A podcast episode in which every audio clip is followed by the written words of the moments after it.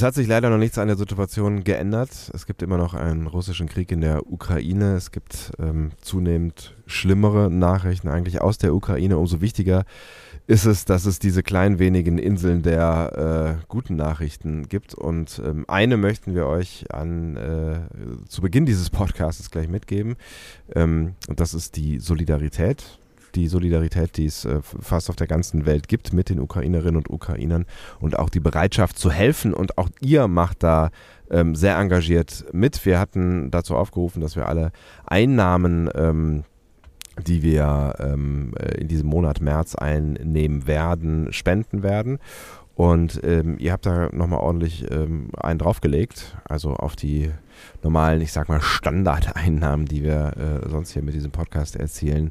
Ja, ähm, aber ordentlich. Also aber, ich bin tatsächlich sehr, sehr gerührt, muss ich sagen, ja. an dieser Stelle. Ja. Ich finde es auch, auch super. Also ähm, vielen herzlichen Dank dafür. Aktueller Stand, äh, wir sind ähm, über 2500 ähm, Euro ähm, das, das ist auf jeden Fall schon mal eine ganz tolle Summe und wir haben uns auch entschieden, dass wir diese Summe ähm, so schnell als möglich jetzt schon mal ähm, äh, quasi zur Verfügung stellen wollen, damit da auch irgendwie was mitgemacht werden kann. Wir werden natürlich den Rest des äh, Märzens noch weiter äh, sammeln und bündeln und ähm, das dann auch noch ähm, äh, Raysom, äh, ja, ich vergesse immer den Namen, Raysom Ukraine? Nee. Ja, es ist die englische Aussprache. Ne? Ja. Ne? Also ich, ähm, vielleicht sollten wir uns auch auf die englische Aussprache konzentrieren, weil wir beide äh, Ukrainisch eher nicht so beherrschen und ähm, Russisch eben auch nicht. Also ich weiß nicht genau, ähm, wie es ausgesprochen wird. Ich hätte es jetzt immer Rasom vor Ukraine. Ja ähm, genannt, aber das ist wahrscheinlich auch völlig falsch. Ähm, deswegen, ist wahrscheinlich auch am Ende egal. Ja, ja. genau, es ist egal, wahrscheinlich. Ja. Mhm.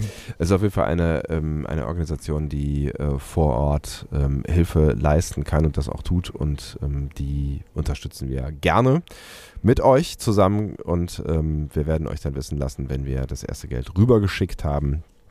Und äh, wie gesagt, wenn ihr da noch Bock habt, wir sammeln das gerne ein und schicken es dann gebündelt weiter. Ja, man kann auch diese, an dieser Stelle vielleicht mal sagen, es gab auch noch einen äh, beeindruckenden Einzelspender. Wir äh, nennen natürlich keine Namen, weil das nicht angegeben war, aber das ist äh, wirklich sehr, sehr beeindruckend ja, gewesen. Äh, mit wirklich mit, mit äh, großen Summen. Also vielen Dank.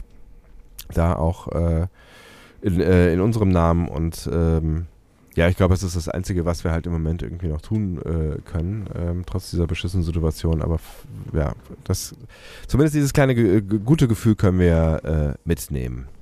Ja, und ansonsten können wir tatsächlich äh, Eskapismus bieten, äh, denn auch der ist tatsächlich wichtig für unsere Psyche und dementsprechend wird nach diesen schönen Klängen, die wir jetzt gleich hören, ähm, dieses Thema tatsächlich mal ausgeblendet werden. Nicht, dass wir ignorieren, sondern äh, dass wir tatsächlich versuchen, mal einen anderen Ort zu schaffen, eine Heterotopie des Daseins, nämlich äh, vielleicht einen Ort, in dem wir so ein bisschen in die Folge Rosetta von Star Trek Discovery, Folge 11, Staffel 4, eintauchen können. Ihr hört einen Discovery Panel Podcast. Discovery Panel. Discover Star Trek.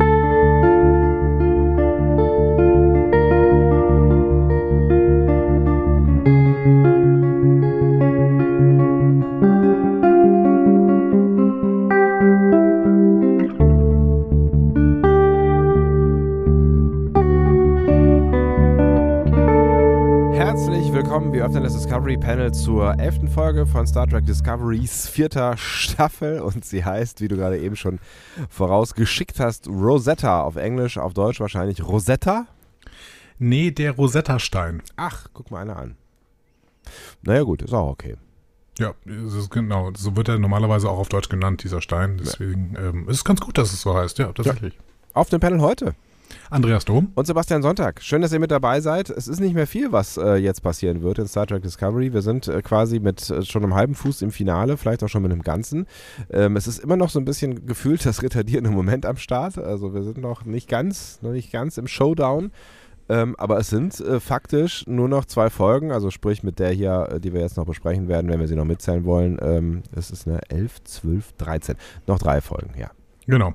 Ja, ich, äh, ich werde in diesem Podcast öfter mal vertreten, dass wir so ein paar Hinweise bekommen, wo es denn hingehen könnte. Aber ja. da müssen wir gleich mal ein bisschen spekulieren, glaube ich. Ich bin sehr gespannt darauf, auch wie viel wir jetzt noch sehen werden, weil ähm, du hast ja irgendwann mal, oder wir haben äh, gemeinschaftlich, ich weiß gar nicht mehr, aus welchen, äh, welchem Hirn äh, die, die These kam, ähm, äh, sie zumindest in den Raum gestellt, dass wir vielleicht auch die Begegnungen ähm, oder dass mit der Begegnung ähm, dieser Spe Species äh, 10C äh, diese Staffel enden wird und dass alles, was danach passiert, wir einfach in der nächsten Staffel sehen. Ne? Also Maybe. so, so, so je, je länger ich das hier beobachte, mit äh, dem, den, den, den Folgen, die hier so verstreichen, ohne dass jetzt ähm, ja genau das passiert. Ne? Also ich, wir warten ja alle auf die Begegnung hier. Ne?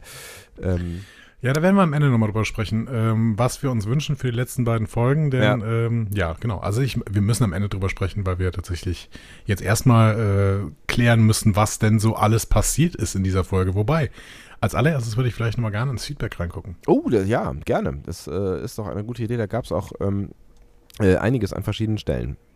Ja. Ähm, zum Beispiel hat Christoph äh, eine Einschätzung zu Taka gegeben ähm, auf äh, discoverypanel.de. Mhm. Er sagte, ich glaube dem Wissenschaftler nicht und denke eher, dass er jedem Wesen eine andere Geschichte erzählen würde, um dieses in seinem Sinne zu manipulieren. Und ich bin mir auch nicht sicher, dass er zu seinem Freund oder ob die beiden wirklich als Freunde auseinandergegangen sind und jetzt nicht eher Konkurrenten und es ihm vielleicht nur darum geht, einen Mitentwickler auszulöschen, um den alleinigen Ruhm zu ernten. Also Christoph vertritt noch immer so ein bisschen die These des, des unzuverlässigen Erzählers. Ja, ja, da war ich ja ähm, auf dem Kurs ähm, unterwegs bis eigentlich bis zu dieser Folge. Ne? Also da war ich irgendwie, mhm. ich war ja sehr skeptisch. Ich glaube, es gibt sogar ein bisschen skeptischer als du, ähm, was äh, was seine seine Ziele angeht. Allerdings hat mich die vorletzte die letzte Folge ähm, da, ähm, also ne, Nummer 10, ähm, hat mich da äh, irgendwie so ein bisschen beruhigt, würde ich sagen. Also ich fand sie sehr ja. authentisch erzählt. Deswegen ähm, ja, unsere These war ja auch, ja. dass uns das gezeigt wird, damit wir eben äh, nicht mehr das Gefühl haben eines unzuverlässigen Erzählers, sondern tatsächlich auch diese Bilder sehen und sagen, okay, dann ist es auch wirklich so passiert. Und ich, ja, ich bin geneigt, das zu glauben, aber ich kann Christophs äh, Skepsis durchaus nachvollziehen. Ne? Also so ein, so ein Restzweifel bleibt bei mir auch irgendwo im Hinterkopf, aber ähm, äh, I want to believe. Das war Akte X, oder? Nee, das ist uh, We Have to Believe. Nee, I want, nee, stimmt, das ist Akte X. I Want to Believe ist Akte X. Ja, ist richtig. Ja. Ähm, Alexandra hat auch was äh, zu diesem, äh, zu dieser Schurkenfigur, kann man was sagen, zu Roland Harker äh, zu sagen. Ähm, und zwar aus ihrer persönlichen Perspektive als Autistin schreibt sie, ähm, auch wenn ich als Autistin zuerst viel Interesse hatte an der Charakterfigur Ron Harker, wird mir dieser Schurke immer skurriler und unangenehmer. Gut, das war in den letzten Episoden, die ihr besprochen habt, ebenso. Aber ja. gleich dabei, dafür sorgen, dass ein Erstkontakt schief geht, finde ich sowas von oberschade. Schlau, ah, ja. Sorry für diese Wortwahl. Ich bin sehr gespannt darauf, ob man den Kerl noch aufhalten kann. Ich bin gerade unsicher, ob die, unsere Website das ähm, äh, zensiert hat oder ob Alexandra es selber zensiert hat. Ich kann, mir, ich, kann mir, ich kann mir nicht vorstellen, dass unsere Website sowas tun würde. Ist ich glaube, sie kann das. Ja? Ja. Das finde ich sehr, das finde ich wirklich sehr, also ich finde, äh, wir sollten, wenn, wenn sie das kann, sollten wir das ganz schnell aberziehen. Freie Rede für, ein, für, ein, für eine freie Webseite. Ja, ja, das stimmt schon. Aber vielleicht haben wir so einen so ähm, Schimpfwortfilter. Naja, ähm, Alexandra hat schon irgendwie recht, ne? Also ähm, dafür sorgen, dass ein Erstkontakt schief geht, wenn er geplant ist, das ist schon schwierig, ne? Das ist schon schwierig. Also es wird, wir müssen äh, auch in dieser Folge nochmal über die, über die wirklichen Zielsetzungen dieser beiden reden, ne? Also von, von Book und Taka, ähm, weil, also da konnte man in der letzten Folge ja schon ein bisschen, also wir haben ja schon angefangen zu diskutieren, weil es glaube ich auch beiden gar nicht mhm. so richtig klar gewesen ist. Also mir, ich, ich spreche mal nur für mich, mir ist gar nicht so richtig klar gewesen, was die jetzt eigentlich vorhaben, also was deren Plan eigentlich ist, weil ihr Ursprungsplan ist ja schief gelaufen und ähm, damit könnte man auch sagen, okay, wir haben es versucht, abgehakt, die Nummer, ne? Ähm, also was, was wollen die jetzt da noch wirklich machen? Sprechen wir gleich ja nochmal drüber. Und ähm, ergibt das eigentlich alles noch Sinn? Ne? Und genau unter dem Punkt, äh, den Alexandra gerade genannt hat, weil der First Contact ist ja, ähm, steht ja bevor. Und soweit ich weiß, haben die ja noch nicht die Information, ähm, dass der Alpha-Quadrant gerade bedroht ist.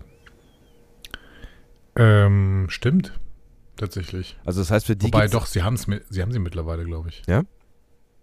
Ja, also, also vielleicht von, haben sie es auf jeden Fall. Genau, also von, von, von Admiral äh, ähm, Doy, Doy, wie heißt die gleich noch? Doye. Doye, Doye. General. Den, mhm. General. Ähm, genau, äh, da wahrscheinlich spätestens, aber wir haben es nicht gesehen, ne? Also und vorher, war, also die Frage ist halt, ob sie, ob sie, ob sie einen wir, wir, haben ja vieles nicht gesehen, aber gut, äh, die Frage ist halt, ob sie wirklich einen, einen Grund noch verspüren, schnell zu handeln, weil zumindest wissen sie, also der Stand, der letzte Stand war, dass ähm, das eine Weile dauert, bis die ihre Position wechselt. Diese, ja gut, sie reagieren ja alle tatsächlich gerade nur, ne? also beziehungsweise ja. die äh, Book und Taka reagieren nur. Ja, stimmt. Ähm, Carsten hat eine allgemeine Meinung zu dieser äh, Folge. Er sagt, ähm, ich fand die Folge nicht so gut und bin eher uninspiriert. Die Galactic Barrier war schon schräg mit ihren schlecht animierten Bubbles. Ich habe das mal gegoogelt. Galactic Barrier, seitenweise Treffer zu Star Trek Seiten. Aber nach der Suche nach Rand der Galaxie fand ich heraus, dass nach der Spirale an Sternen wohl noch sehr viel dunkle Materie vermutet wird. Mit etwas Fantasie kann man die sich wohl auch als eine wie auch immer geformte Barriere vorstellen. Ja, aber dann ist es doch nicht schlimm, wenn da irgendwie Bubbles reinge ja, ist, ja, äh, das ist halt immer so die Frage, wie füllt man ähm, Dinge, die wir nicht wissen, ne? Und ja. das war jetzt halt auch so ein bisschen Storyträger irgendwie. Ich fand die Idee eigentlich gar nicht so schlecht und es hat, ich finde, hat die Story auch getragen und die Discovery ja auch.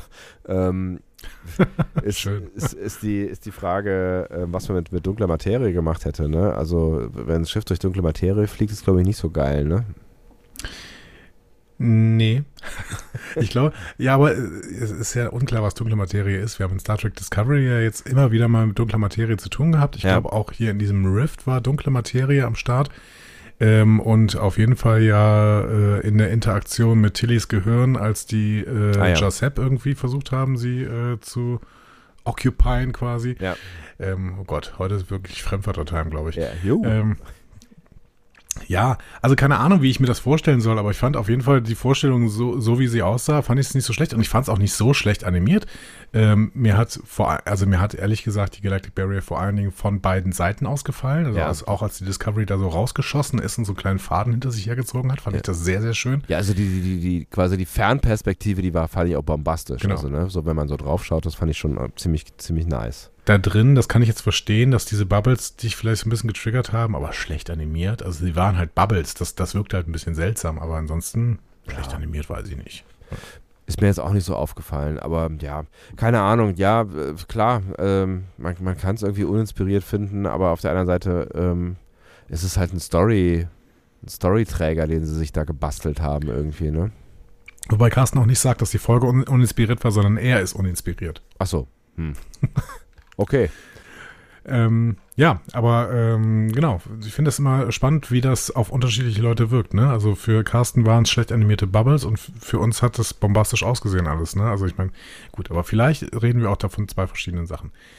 Aber es ist, äh, es ist aber auch völlig okay, weil, also, ne, es, es ist ja auch jeder so, wie, wie es er, wie ja, er es äh, oder sie es empfindet. Ähm, und wir haben ja auch schon selber gemerkt, dass auch super viel irgendwie mit der Situation zusammenhängt, wenn man irgendwie eine Serie guckt und irgendwie, weiß ich nicht, und auch wie man, wie man sie dann genau wahrnimmt oder was man sich gerade so aufhängt. Und ich, mir ist halt auch schon passiert, dass ich irgendwie Folgen von Star Trek oder so äh, dann irgendwie nicht mehr geil fand, weil, weil ich mich an irgendein Detail aufgegangen habe, was irgendwie, ne, was man zu Recht vielleicht kritisieren kann, aber was eigentlich, äh, ja, wenn man es genau nimmt, die Folge dann gar nicht so, so äh, dramatisch runterzieht. So, ne? Also ich finde, es gibt so viele Wege, eine, so eine Star Trek-Folge zu gucken und wahrzunehmen. Stardust City Rack war nicht, war nicht schlecht, nur weil äh, Captain, Captain Picard eine Augenklappe anhat. aber auch. Ähm, ben schreibt noch, meine Theorie zu Kovic, er wird im Hintergrund aufgebaut, um im nächsten Star Trek-Film eine spannende Reise durch das Star Trek-Multiversum anzutreten, in der er unter anderem der Crew um Quinto und Pine in der Kelvin-Timeline begegnet und diese zurückführt. Kovic als Hauptrolle, die Crew der Enterprise nur als Nebendarsteller in einem verrückten Star Trek-Kinospektakel. Ich würde reingehen. Ich weiß, ich weiß nicht genau so, was, was, die, was die Star Trek Crew hier sagen würde. Äh, ne? Also wenn sie die, scheinen sie ja offensichtlich gerade dabei zu sein, sie zu, zu versuchen zu reuniten, äh, was wahrscheinlich auch ein Reuniten. Ein, ist, ja, es geht weiter hier. Äh, was wahrscheinlich ja auch ein, ein größeres ähm, äh, Geldinvestitionspaket hinter sich zieht. Ähm, und es wäre ganz interessant äh, zu schauen, wie die dann äh, aus, der, aus der Wäsche gucken, wenn sie dann sagen, ja, okay, aber naja, eine tragende Rolle habt ihr jetzt nicht hier. Ich finde es ganz witzig. Ja, schon.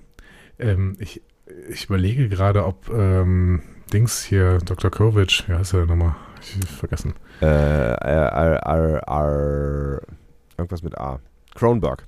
Ja, genau, David Kronberg. Ob David Kronberg schon mal eine Hauptrolle gespielt hat, ich glaube eigentlich nicht, oder? Ich wüsste ehrlich gesagt jetzt auch nicht so genau, nee. Also eigentlich ist er eher in einer anderen Richtung unterwegs, ne? Ja.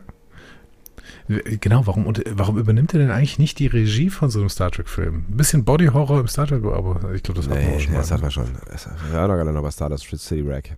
Einer der Gründe, warum diese Folge so scheiße ist. Stimmt, diese komische Body-Horror-Szene mit äh, äh, Ichab. Ja. Genau. Naja. Ähm, gut. Aber vielen Dank euch allen auf jeden Fall für diese Inspiration, Inspiration im Feedback. Inspiration, Ähm, ja. Und äh, ich bin gespannt, was ihr sonst noch so zu sagen habt. Ähm, man muss ja sagen, zu Picard gibt es offensichtlich deutlich mehr zu sagen von euch. Das, da werden wir aber in der demnächst drüber sprechen. Das ist wirklich spannend. Es ist ein bisschen strange, dass wir jetzt hier so, so, äh, so zweigleisig unterwegs sind. Es ist so ein bisschen so, so gefühlt wie zwei Welten, die hier äh, parallel miteinander existieren. Ne? Also, Meinst du, wir sind best of both worlds? das müsst ihr sagen. Das wäre quasi eure, äh, eure Aufgabe, das zu beurteilen.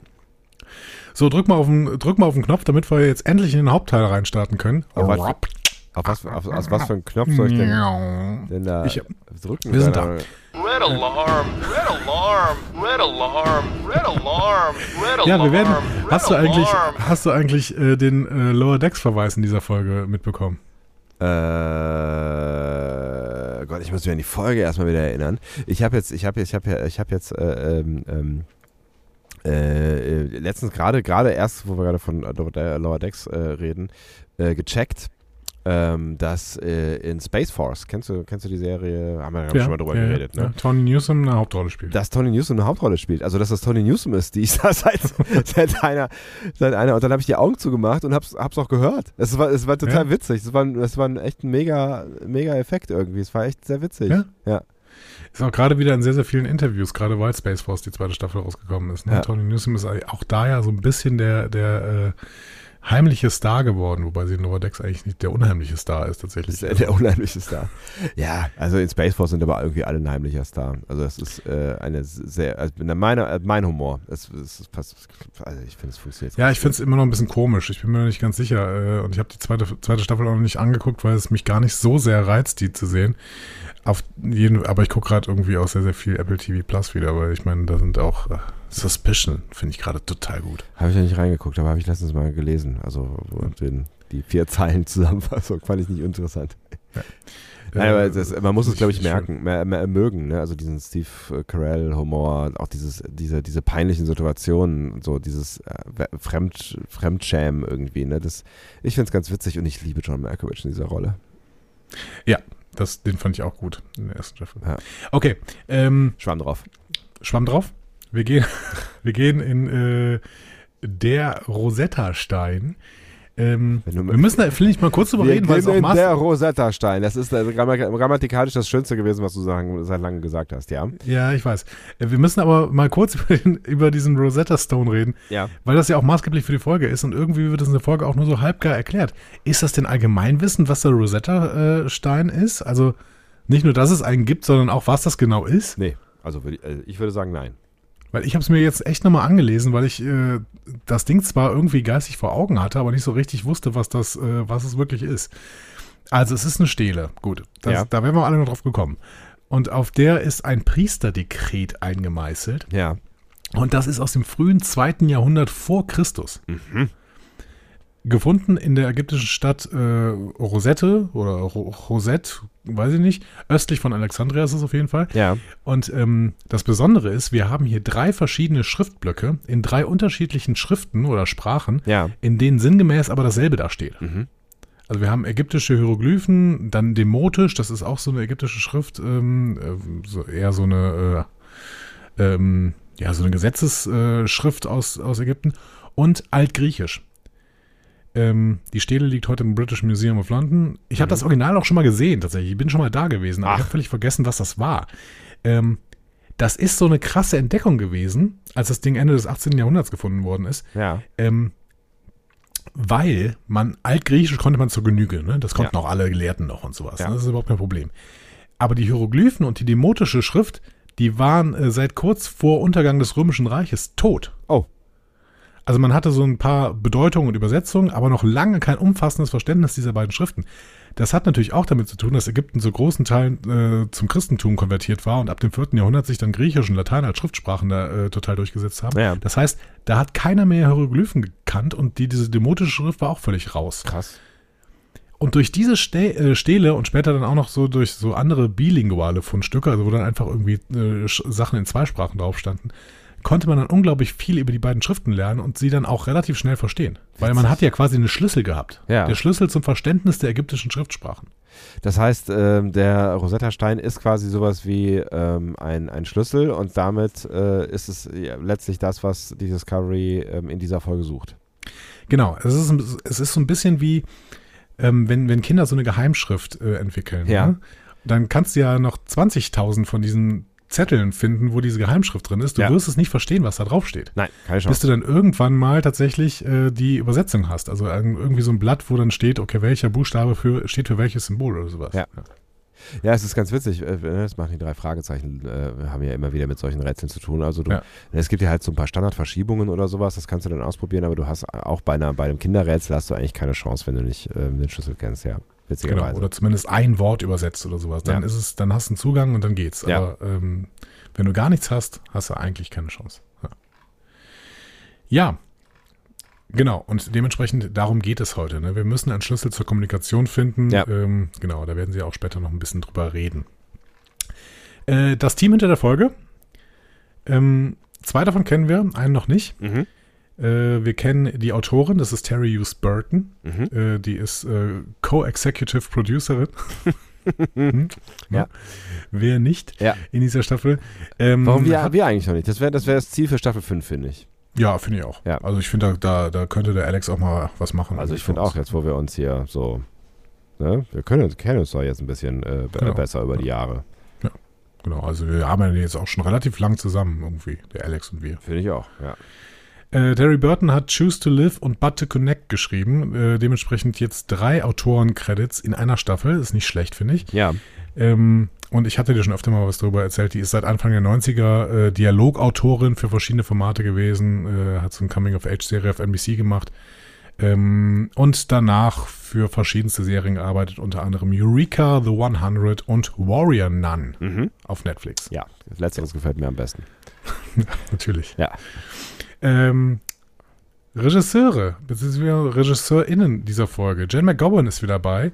Äh, ist wieder dabei, die kennen wir schon aus der Episode All In, Mhm. ne? hier auf äh, den, diesem ähm, äh, Casino-Planeten, Ja. äh, nee, Casino-Schiff da Ja. auf dem Planeten. Ähm, da hatte ich dir auch ein paar sa interessante Sachen erzählt, dass die nämlich äh, diese feministische Karriereagentur für die Medienbranche Ah, hat. das. Elevator. Ja, ich ne? erinnere mich, ja. Genau. Ähm, ja, und dementsprechend, ähm, ja, von der Take the Lead Foundation als eine von 50 Frauen äh, aufgeführt wird, die die Welt in der Medienunterhaltung verändern werden. Hier ihr zweiter Regie-Credit. Hier aber zusammen mit Jeff Bird. Mhm. Und auch der ist total interessant. Ähm, erster Regie-Credit, ähm, erste Arbeit überhaupt für Star Trek. Mhm. Bird ist derzeit Co-Vorsitzender der DGA, das ist die African American Steering Committee. Steering? Äh, äh, Steuerungs? Genau. Mhm. Also Steering, oh, Steering, Steuerung, weiß ich nicht, warte mal. Steering, Deutsch, Lenkung, ja, genau, Ja, Steuerung. Ein ja, Lenkungsausschuss. Also es geht da irgendwie um äh, African American in Hollywood Mhm.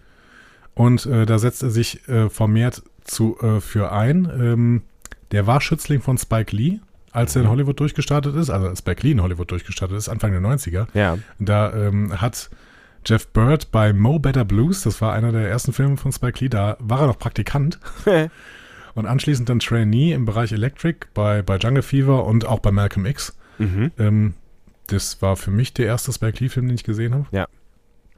Und ähm, Jeff Bird hat dann vor allen Dingen als Regisseur Musikvideos, Kurzfilme gemacht. Seit 2017 macht er auch vermehrt Serien. Äh, die meisten Regie-Credits hat er dabei der Neuauflage des Denver Clans.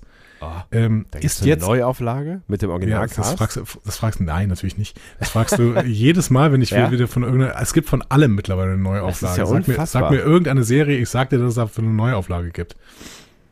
äh, Ne? Ne? Colt Sievers. Bestimmt. Ähm, auch weiß ich nicht. Ja. Weiß doch nicht, ob das, ob das äh, zielführend wäre, ehrlich gesagt. Jeff Bird ist jetzt auch erstmalig Produzent von einer Dramaserie auf Fox, Our Kind of People.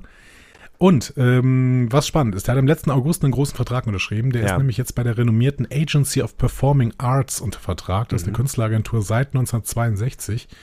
Und ähm, die früheren Mitglieder und auch die aktuellen Mitglieder lesen sich äh, schon ganz gut. Frühere Mitglieder waren The Doors, Johnny Cash, Tina Turner, Steve Martin, Janis Joplin.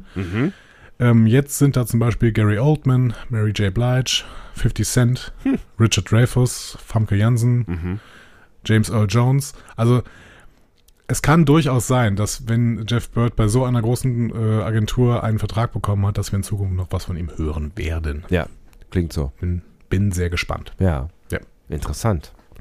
Ist ja auch interessant, was der ausgerechnet jetzt hier macht, aber gut. Mhm.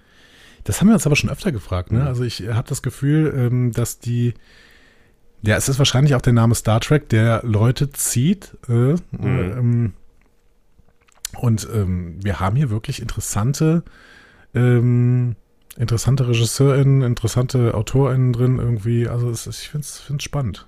Ja, ich, äh, wir haben auch noch nicht so ganz verstanden, warum man das eigentlich macht. Ne? Also warum man ähm, so viele Regisseure für eine Serie benutzt. Ne? Also man könnte ja auch sagen, irgendwie, wir haben hier unsere zwei Stammregisseure oder so und die machen das irgendwie abwechselnd und dann haben wir immer den gleichen Stil oder so. Ich finde es ganz spannend, dass da so viele, so viele verschiedene Menschen äh, involviert sind am Ende. Ne?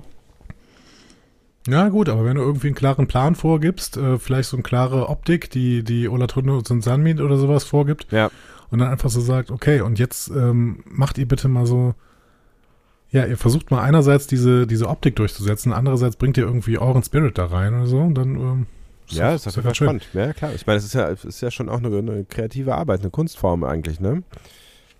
Ich finde, hier in dieser Folge hatten wir zum Beispiel relativ häufig irgendwie so ähm, schräge Schwenks durch einen ganzen Raum. Also das Ja. macht, äh, Olatunde Osunsami macht das ja oft so, dass er irgendwie schräg anfängt und sich dann gerade dreht. Ja.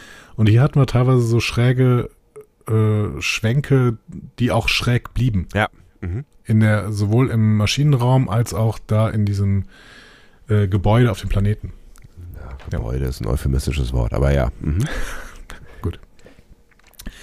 Okay, also wenn du möchtest, können wir in die Folge reingehen. Jetzt schon, ja, bitte. Jetzt schon. Ja, jetzt schon nach einer halben Stunde. Äh, Im Previously On sehen wir nochmal die Abstimmung äh, beim Assembly der Föderation, bei dem wir dann auch ganz klar sehen, General Ndoye für die Erde war eigentlich nicht für den friedlichen First Contact. Wir. Könnte noch mal doch das- wichtig werden, genau. Genau, es könnte nochmal wichtig werden. Wir halten es im Hinterkopf. Äh, wir sehen nochmal, dass Taka vor allen Dingen auf der Suche nach der Energiequelle für die DMA ist, um nach Hause zu kommen. Ähm, auch das sollten wir im Hintergrund halten. Das sollten wir aber wirklich im Hinterkopf halten, weil das in dieser Folge auch nicht mehr angesprochen wird. Aber wir das vielleicht uns dran erinnern sollten, was er da gerade eigentlich möchte noch. Mhm. Ähm, ja, wir sehen, dass die DMA jetzt Niva und die Erde bedroht, äh, dass deswegen die First Contact Mission besonders schnell gehen muss eigentlich. Ja. Ähm, dass laut Dr. Hirai und Dr. Kovic die 10C völlig anders funktionieren als wir und wir deswegen nicht davon ausgehen können, irgendwas von ihnen zu verstehen. Mhm. Obwohl wir eigentlich auch nichts wissen. Das haben wir in der letzten Genau. Folge gelernt. Eigentlich ist das, das, ist das wurde das überschrieben mit dieser Information, die wir da gehört haben. Ne? Eigentlich Genau. wissen wir nichts. Wir wissen allerdings, dass es ein Hyperfeld äh, gibt, was den Standort von 10C umgibt und einen Planeten in der Nähe, den sich Burnham irgendwie mal gerne angucken möchte. Was wir übrigens noch nicht wissen aus der letzten Folge, das ist nicht erklärt, warum, warum Burnham sich überhaupt diesen Planeten angucken möchte, oder? Ich- hatte das so verstanden, dass es der einzige, das einzige, ähm, das einzige äh, greifbare Ziel jetzt erstmal ist, ähm, um, äh, um äh, irgendwas überhaupt äh, zu tun. So hatte ich es in der letzten Folge verstanden, weil je- jetzt in der Folge wird ja erklärt, dass das ähm, sicher ein Ausflug wert ist, um äh, den First Contact so geschmeidig wie möglich äh, Genau, laufen das wird zu jetzt, lassen. wird jetzt erklärt, Ja. warum sie da hinfliegen will, aber Ja. es wird gleichzeitig in dieser Folge erklärt, dass es durchaus auch die Alternative gäbe, sofort zum Hyperfeld zu, zu fliegen. Ja, klar. Das heißt, ähm, ich finde, aus der letzten Folge geht es eigentlich nicht hervor, warum sie da erstmal sich diesen Planeten angucken möchte. Nee, nicht aus so dieser richtig. hier aber schon. Ja, also beim letzten Mal hatte ich das, so das Gefühl, dass zum äh, Hyperfeld zu fliegen äh, eigentlich keinen Sinn ergibt, aus irgendwelchen Gründen, warum auch immer. Und man erstmal guckt, äh, ob man quasi über den Planeten an die Tensi rankommt. Das, so so Genau. habe ich das irgendwie mitgenommen. Genau, und das wird in dieser Folge näher erklärt, aber ähm, vielleicht hatte man das auch schon in der letzten. Whatever, es wird Whatever. ja erklärt jetzt, Ja. genau. Ähm, wir beginnen mit einem Captain's Log. Äh, laut ähm, Stardate, es gibt so einen Sternzeitenrechner bei hillschmidt.de. Ja. Ähm, der hilft mir immer bei sowas. Da kann man nicht das Stardate eingeben. Also es sind ja irgendwelche Zahlen, die, äh, keine Ahnung, ob die Sinn ergeben, whatever. Mhm. Aber wenn man die eingibt, kriegt man tatsächlich ein konkretes Datum und eine konkrete Uhrzeit raus. Ach, Und äh, laut, laut dieser Seite ist das Stardate 13. Oktober 3188, 20 Uhr 1 und 14 Sekunden. geil. Finde ich gut. Ja. Also es kann ja auch wirklich stimmen, ne? 3188, davon gehen wir auch aus, dass wir in diese, uns in diesem Jahr befinden. Das Ja. heißt, ähm, die äh, St- Sternzeiten, die früher ja nicht immer berechenbar waren, seit TNG das, äh, läuft das ja immer besser. Ja. Bei Discovery scheinen die wirklich akkurat zu sein. Witzig, okay. Ja. Also so Okay. spät abends auch. Mann, Mann, Mann. Die Arbeit Ja. immer, ne? Die, die arbeiten rund um die Uhr. Noch 29 Stunden, bis die DMA die Erde und Niva trifft. Hm. Und die Discovery hat weder einen Plan, wie in sie das Hyperfeld kommt, noch äh, wie sie dann den First Contact machen können. Schlechte Bedingungen. Absolut. Burnham erwähnt hier nochmal ihre Profession, nämlich Xenoanthropologin. Mhm. Ich habe da mal ein bisschen drüber nachgedacht. Mhm. Was ist eigentlich eine Xenoanthropologin? Fragst du mich das jetzt? Ja, Äh, müssen wir die beiden Begrifflichkeiten äh, mal auseinandernehmen. Ja. Ne? also äh, da, da, genau das habe ich gemacht, weil Ja. ich da mal, weil ich da irgendwie drüber gestolpert bin bei dieser Folge, obwohl uns das seit Folge äh, Folge 1 von Discovery, glaube ich, erzählt wird, dass die Xenoanthropologin ist. Xeno ist sowas wie äh, fremd. Xeno ist sowas wie fremd und Hos Anthropos ist griechisch für der Mensch. Ja. Ähm, das heißt, eine Xenoanthropologin müsste eigentlich dem Wort nach fremde Menschen erkunden. Oder dem, dem Menschen Fremdes. Nee, das wäre keine Anthropologie. Also Anthropologie heißt eigentlich die Lehre vom Menschen und äh, Xeno heißt dann die äh, Fremdmenschen. ja, Fremdmenschen, genau. Mhm. Bei Enterprise hieß die Wissenschaft noch astrale Anthropologie, das finde ich aber nicht besser, ehrlich gesagt. Hm. Ähm, denn offenbar ist hier gemeint, und bei Enterprise ist das hundertprozentig so gemeint, weil das auch erklärt wird, dass die Xenoanthropologie oder astrale Anthropologie ähm, physische und kulturelle Entwicklung von Außerirdischen untersucht. Ja. Das aber heißt, Außerirdische sind ja keine Menschen, also kein Anthropos. wahrscheinlich wollen sie einfach den Begriff Anthropologie nehmen, ähm, weil er weil er halt äh, irgendwie klar definiert ist. Also quasi, ne, die Wissenschaft äh, ist, äh, mit, der, mit der verbindet man irgendwas und wenn du dann Xeno davor setzt, dann heißt das, äh, es ist quasi sowas wie Anthropologie, nur nicht für Menschen. Aber wenn mir jetzt, also ich, ich, ich finde, eigentlich wäre der richtige Begriff einfach Xenologie, also Fremdheitsforschung. Ja. Der Begriff ist ein bisschen schwierig, weil das Fremde ja auch in der Geschichte der Menschheit oft auch, also oder in der Geschichte der europäischen Menschheit oft Mhm. auch normativ verstanden worden sind, also das Fremde und das andere als das potenziell Schlechtere. Ja. Aber den Begriff des Xeno haben wir ja auch in Xenoanthropologie. Also hat dieser Begriff dieselben Probleme wie Xenologie, ist aber dafür ungenauer. Deswegen würd, würde ich jetzt Burnham gerne eigentlich Xenologin nennen. Auch Hm. wenn die Serie das anders löst. Wenn du das möchtest, dann kannst du das gerne tun. Wir sind ein freier Podcast. Vielleicht widersprecht ihr mir auch hier in den Kommentaren, aber ich finde, sie ist eigentlich keine Xenoanthropologin, weil sowas gibt es eigentlich nicht. Sie müsste eigentlich Xenologin sein. Hm. Ich kann deine Beweggründe nachvollziehen. Okay. Vielleicht ist es auch nur mein Problem. Äh, vielleicht bin ich Begriffsfetischist, aber ich habe auch Philosophie studiert. Also. Burnham das, hat äh, also, hinterlässt Spuren, ja. ja, leider, genau. Burnham hat äh, keine Ahnung von Intensi und ist außerdem sehr ängstlich, weil Niva und die Erde so unmittelbar bedroht sind. Einzige Hoffnung ist jetzt dieser tote Planet in unmittelbarer Nähe des Hyperfields. Mhm. Der war mal ein Gasgigant, bis er in einen Asteroidensturm geraten ist. Mhm. So, Gasgiganten. Mhm. Was sagen dir Gasgiganten? Welche Gasgiganten kennst du denn? Äh, pff, es gibt bestimmt einen in unserem Sonnen Sonnensystem, oder? Ja, es, man hat sogar mal gedacht, es wären vier, Ja. äh, aber es sind jetzt nur noch zwei. Saturn. Weil- Ja, Saturn ist einer, genau. Hm. Und der andere ist Jupiter. Ah, Also der, der ist, glaube ich, der größte, ne? Äh, man ist irgendwann, glaube ich, auch noch davon ausgegangen, dass Uranus äh, und noch einer ein Gasgigant wäre, aber die werden jetzt heute Eisgiganten genannt. mhm. Ähm, also Jupiter und Saturn sind Gasgiganten. Äh, und laut den gängigsten Thesen, das wird in dieser Folge auch aufgenommen, haben Gasgiganten einen festen Kern. Mhm. Das ist die sogenannte Kernaggregationshypothese. Okay. Das heißt, eine ganze Menge Gas äh, oder ne, also irgendwas Gasförmiges umgibt diesen Planeten, gefüllt mit Geröll im Zweifel, aber unten drin ist irgendwas Festes. Die müsst, müssten einen Kern haben, weil ähm, ansonsten das Gas nicht aggregiert werden könnte. So ist zumindest die Hypothese. Ähm, also, Großteil des Planeten besteht dementsprechend aus so leichten Gasen und die sind dann wegen des Drucks äh, unter, und oder niedrigen Temperaturen im Inneren äh, fest oder flüssig. So. Heißt auch, es gibt auf diesem Gasplaneten Schichten, ne, Mhm. auf denen dann teilweise auch ein Luftdruck wie auf der Erdoberfläche herrschen könnte. Mhm. Aber man wird niemals auf so einem Gasplaneten stehen oder laufen können, auch nicht im EV-Suit, denn äh, da, wo der feste Kern ist, ist so ein hoher Druck, dass man natürlich zerquetscht werden würde. Ja. Aber uns wird ja gesagt, dass hier das Gas weggebrannt worden ist. Mhm. Was mir unklar ist, wann denn? Ja, irgendwas ist ja Schreckliches passiert auf diesem Planeten, wie wir ja später erfahren. Ne? Ähm, Ja. Also Burnham sagt, äh, als, die, als die Asteroiden draufgestürzt sind, aber dann ist mir unklar, wann, die Struktur, wann diese Strukturen auf dem Planeten entstanden sind, also die Gebäude und sowas. Also ich meine, das ergibt irgendwie für mich wenig Sinn. ja, stimmt natürlich, ja. Oder, ja, keine Ahnung. Die Gebäude müssen ja eigentlich auch zerquetscht werden, ne?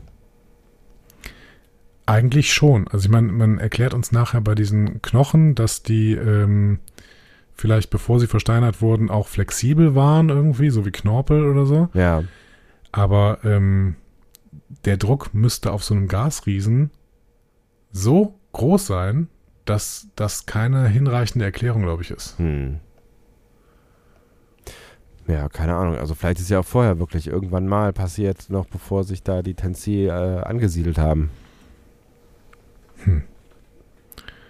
Naja, unklar. Unklar. Der, der Stern des Systems hat Dyson-Ringe um sich, das ist schon ein bisschen klarer. ähm, also kurzer Ausflug, wo man das eigentlich physikalisch nicht groß erklären muss. Freeman Dyson war ein Physiker, der im Endeffekt Möglichkeiten beschrieben hat, wie so eine fortgeschrittene Zivilisation die Energie eines Sterns optimal nutzen könnte. Ja. Ne? Das war aber immer schon ein rein hypothetisches Konstrukt. Er hat es selbst mal als Joke beschrieben. ähm, auch für einen Artikel, den er darüber geschrieben hat, 1960, glaube ich, in Science veröffentlicht wurde. Mhm. Ähm, es gibt so verschiedene Ideen, beispielsweise so ein Netz von Sonnenkollektoren rund um einen Stern, nennt sich dann Dyson-Schwarm. Mhm. Oder in TNG, in, in Relics, also Be Besuch von der alten Enterprise heißt die, glaube ich, auf Deutsch, ähm, ist die Variante so eine vollständige Schale rund um einen Stern. Hm. Hm? Dyson-Sphäre. Genau, die Dyson-Sphäre. Mhm. Über die Episode hat sich Dyson übrigens selbst noch geäußert. Ach was, das ist ja geil. Hat er gesagt, das war eigentlich ganz unterhaltsam, ist zwar alles Unsinn, aber ziemlich gutes Kino. Ja, das ist lustig. Dyson- Das ist auf jeden Fall ein lustiges Konstrukt. Ja. Dyson ist nämlich unglaublich alt geworden. Ja. Der ist erst vor zwei Jahren gestorben. Ach. Also ziemlich genau vor zwei Jahren, am 28. Februar 2020. Mit 97 Jahren. Respekt. In Princeton ist er gestorben, das heißt, er hat äh, sehr, sehr lange noch in Princeton gelehrt und ist dann auch dort geblieben. Ja. Ja, also hier scheint es also so zu sein, dass die Tensi ringförmige Energieumwandler, whatever, es wird nicht näher erklärt, um den Stern gebaut haben. Und die sind aus demselben Material wie der DMA-Controller, also klar den Tensi zuortbar. Ja. Hier ist also der Grund, warum Burnham glaubt, dass ihr der Planet helfen kann. Sie will Ruinen finden Mhm.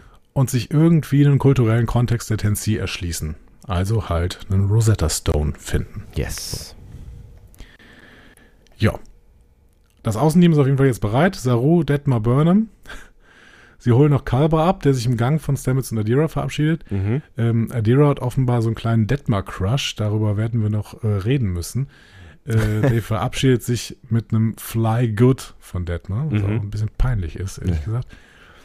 Und dann sehen wir eine Slow-Mo vom Außenteam, das durch einen Gang zum Hangardeck läuft. Alter Schwede. Das ist doch hier was äh, hier äh, Armageddon, ne? Genau, ich habe auch im, ich habe im Hinterkopf auch Aerosmith gehört.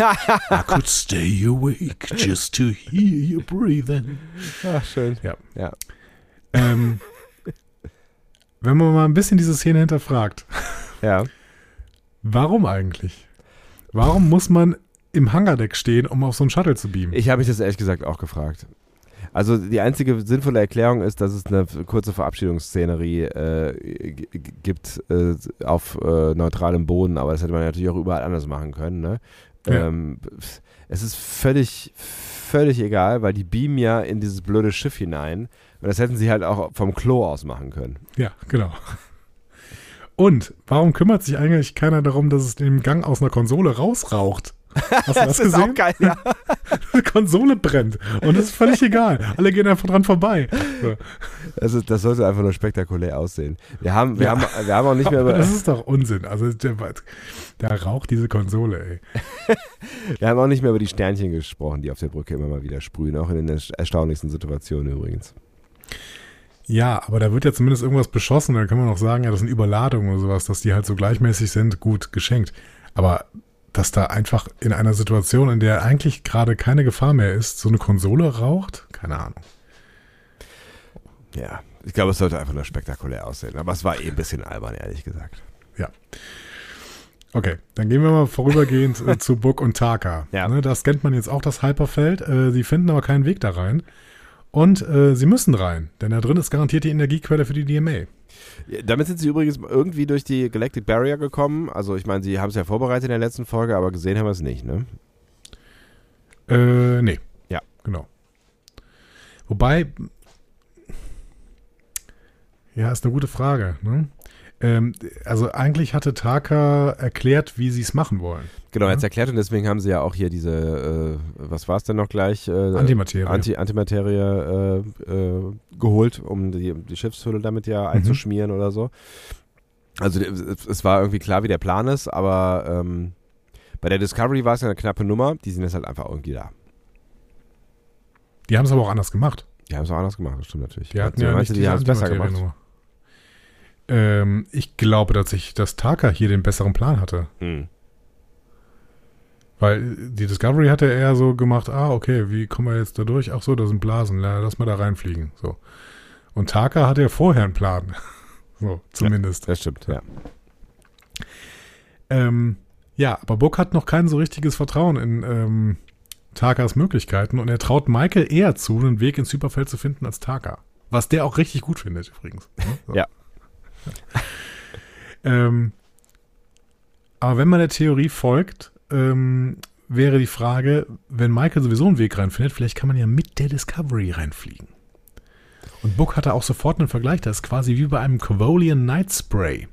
Der nistet auf dem Rücken eines Judge Spud, ohne dass dieser etwas davon merkt. Mhm. Okay. Manchmal finde ich es schön, dass die einfach sich irgendwelche Namen ausdenken von irgendwelchen Wesen. Wir wissen, wir haben kein Bild. Also Ja. ich, weiß, ich weiß nicht, was ein Cavolian Night Spray äh, auch nur annähernd ist. Ist das Ja. ein Vogel und ein Judge Spud ist, ein, ist so ein Rhinoceros-mäßiges? So stelle ich es mir gerade vor. Wie war, wie war es bei dir? Es war eher sowas bei mir, was, was, was, was Fischiges. Also es war unter Wasser. Und da hat Ah, sich, ja. Da, ja, es hat sich dann was irgendwie angehängt quasi unter Wasser. An ein großes, ein, ein großes Ding. Ach so, okay. So, Ja. so ein, so ein Wahlmäßig mit einem. Wa ja. ja. Ja. Ah, ein Wal. Ja. Und dann irgendwie so ein Korallendings oder was? Hm? ja, es gibt ja auch so kleine Fische, die äh, Wale begleiten und die äh, die ganze Zeit aus den Ritzen der Haut allen möglichen Kram rauspicken, den die Ah, ja. da so. Ne? Ja, erzähl doch mal was, äh, erzähl doch mal bitte, was der Cavolian Night Spray und der Judge Spud bei euch denn so war in eurem Kopf. Alles und nichts, ja. Gut. Taka ist sofort im Lösungsmodus. Ne? Er sagt, okay, wir müssen uns also an die Discovery anheften, ohne dass Zora etwas bemerkt. Wir Mhm. brauchen also einen Patch. Es ist schön, dass alle mittlerweile von Zora reden. Ne? Also es ist, nicht Ja. mehr, ne? es ist irgendwie nicht mehr, dass der Schiffscomputer das merkt, sondern Zora wird immer persönlich sogar von den äh, beiden Pseudoschurken hier persönlich angesprochen. Ja, wobei sie, glaube ich, in diesem Moment noch sagen, äh, Sentient Supercomputer oder sowas. Ne? Ja, wirklich?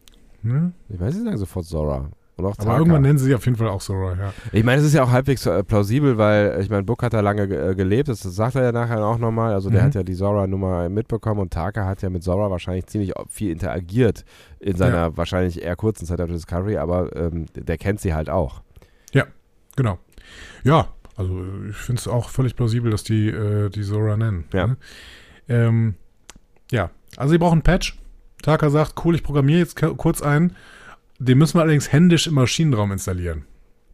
Und, Warum auch immer, ja, okay. Äh, Ja. ja, whatever, genau. Also Taka möchte eigentlich da auch allein hin, aber Book will mit. Hm. Alle super Okay. Ideen, alle super Ideen. Das sind dabei, da, weißt du, bei so einem Missionsaufbau weißt du schon, dass das Ding einfach in die Luft fliegen wird. Also das, das, das kann nicht gut gehen. Ja, wobei, ob jetzt Book dabei gewesen wäre oder nicht, das hätte er ehrlich gesagt auch, also ja, sie hätten Endoyer nicht an, an Bord gebracht, aber Taka wäre auch so aufgeflogen. Ja, richtig. Ne? Mr. Mr. Äh, Geheimagent hier. Ja, aber richtig Geheimagent, genau. Also wir haben jetzt auf jeden Fall einen Plan. Ja. Gut. Ähm, genau, und dann gehen wir ins Hangardeck zurück. President Rilak und die Delegierten verabschieden die Crew der Außenmission auf dem Hangardeck. Ja. Ähm, und deine Theorie ist, deswegen mussten wir aufs Hangar- Hangardeck, damit Eine wir andere- diese Szene sehen können. Eine andere Erklärung äh, gibt es eigentlich nicht. Also oder äh, sind das Nearfield-Transporter, die energiesparender arbeiten oder Nearfield-Transporter. so ich kann mir irgendwie ja. nicht vorstellen, dass in einem sinnvollen Netzwerk in diesem Schiff irgendwie das mehr Energie verbraucht, wenn man das über, keine Ahnung, 300 Meter beamt, als wenn man es über 5 Meter beamt. Ich kann es mir auch nicht vorstellen. Es macht alles keinen Sinn. Es ist so ein bisschen wie bei, bei Picard und den äh, Transportern, äh, die, die, wo man so reinläuft. Ja, also ich finde, mit diesem mobilen Transporter ist im Endeffekt jede Walk-and-Talk-Szene jetzt ad absurdum geführt. Also jedes Laufen ist jetzt freiwillig. Ja, ja, genau. Das heißt, Absolut. das heißt, jedes Laufen ist im Prinzip ein Spaziergang. Wir sagen jetzt auch nicht mehr Walk-and-Talk, sondern wir sagen jetzt, die machen einen Spaziergang. Ja. Weil sie müssen ja nicht. Ja. Sie könnten sich auch einfach rüberbeamen. Ja, es macht überhaupt keinen Sinn. Absolut. Bewegung macht keinen Sinn mehr. Eigentlich eine schöne. Nee, Nee, äh, eigentlich egal, komm. Nee, ich bin, ich bin ja, ich bin ja auch ein Bewegungsmensch äh, geworden. Ähm, ja, Rilek hinterfragt es, ob es wirklich Sinn ergibt, dass Captain und First Officer auf die Außenmission gehen. Gute Frage, finde Gute ich. Frage Ja, finde ich auch, ja, absolut, ja. Ja. Ja. Aber es gibt auch eine gute Antwort. Ähm, ja, erstmal hat Rilek ja noch Argumente. Ne? Sagst du, Mhm. Burnham, ja, dich kann ich verstehen. Xeno, Anthropologie, beziehungsweise Xenologie ähm, und so. Aber Saru? Hm? Und Burnham sagt, ja, aber Saru, der äh, kann über 100 Sprachen und wir können ja alle überhaupt keine Sprachen. Und äh, der hat sehr, sehr gute Sinne. Und die Mission ist das Wichtigste, was es zu tun gibt. Ähm, die Argumente von Burnham finde ich ehrlich gesagt nicht so super, weil im Prinzip sie damit sagt, dass Saru der perfekte Typ für eine First-Contact-Situation wäre, aber das steht ja überhaupt nicht an auf dem Planeten. Nee.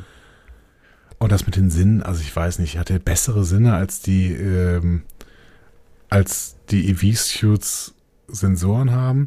Weiß ich nicht. Weiß ich auch nicht, aber äh, auf der anderen Seite lernen wir ja, dass er schon lange keine Angst mehr gefühlt hat. Also eigentlich, nachdem die seine Tentakel da weg sind, ist er doch relativ äh, emotionsbefreit, oder? Ja. Also Wohingegen- nicht emotionsbefreit, aber sinnbefreit. Also, ne, das ist ja nicht mehr so wie früher. Angstbefreit vor allen Dingen. Aber die, die, ich verstehe das Argument, dass die Mission das Wichtigste ist, was es zu tun gibt. Dann wiederum frage ich mich, warum eigentlich nur vier Personen?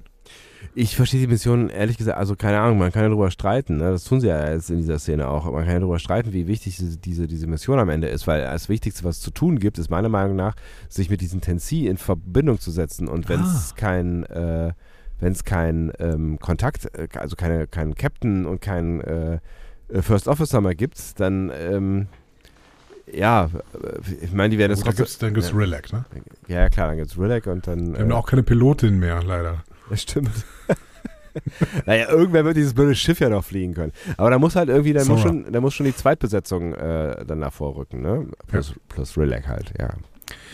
Ähm, Terina verabschiedet sich mit sehr, sehr schönen Worten. Dr. Hirai ist direkter und sagt im Prinzip, verkackt es nicht. Ja. So.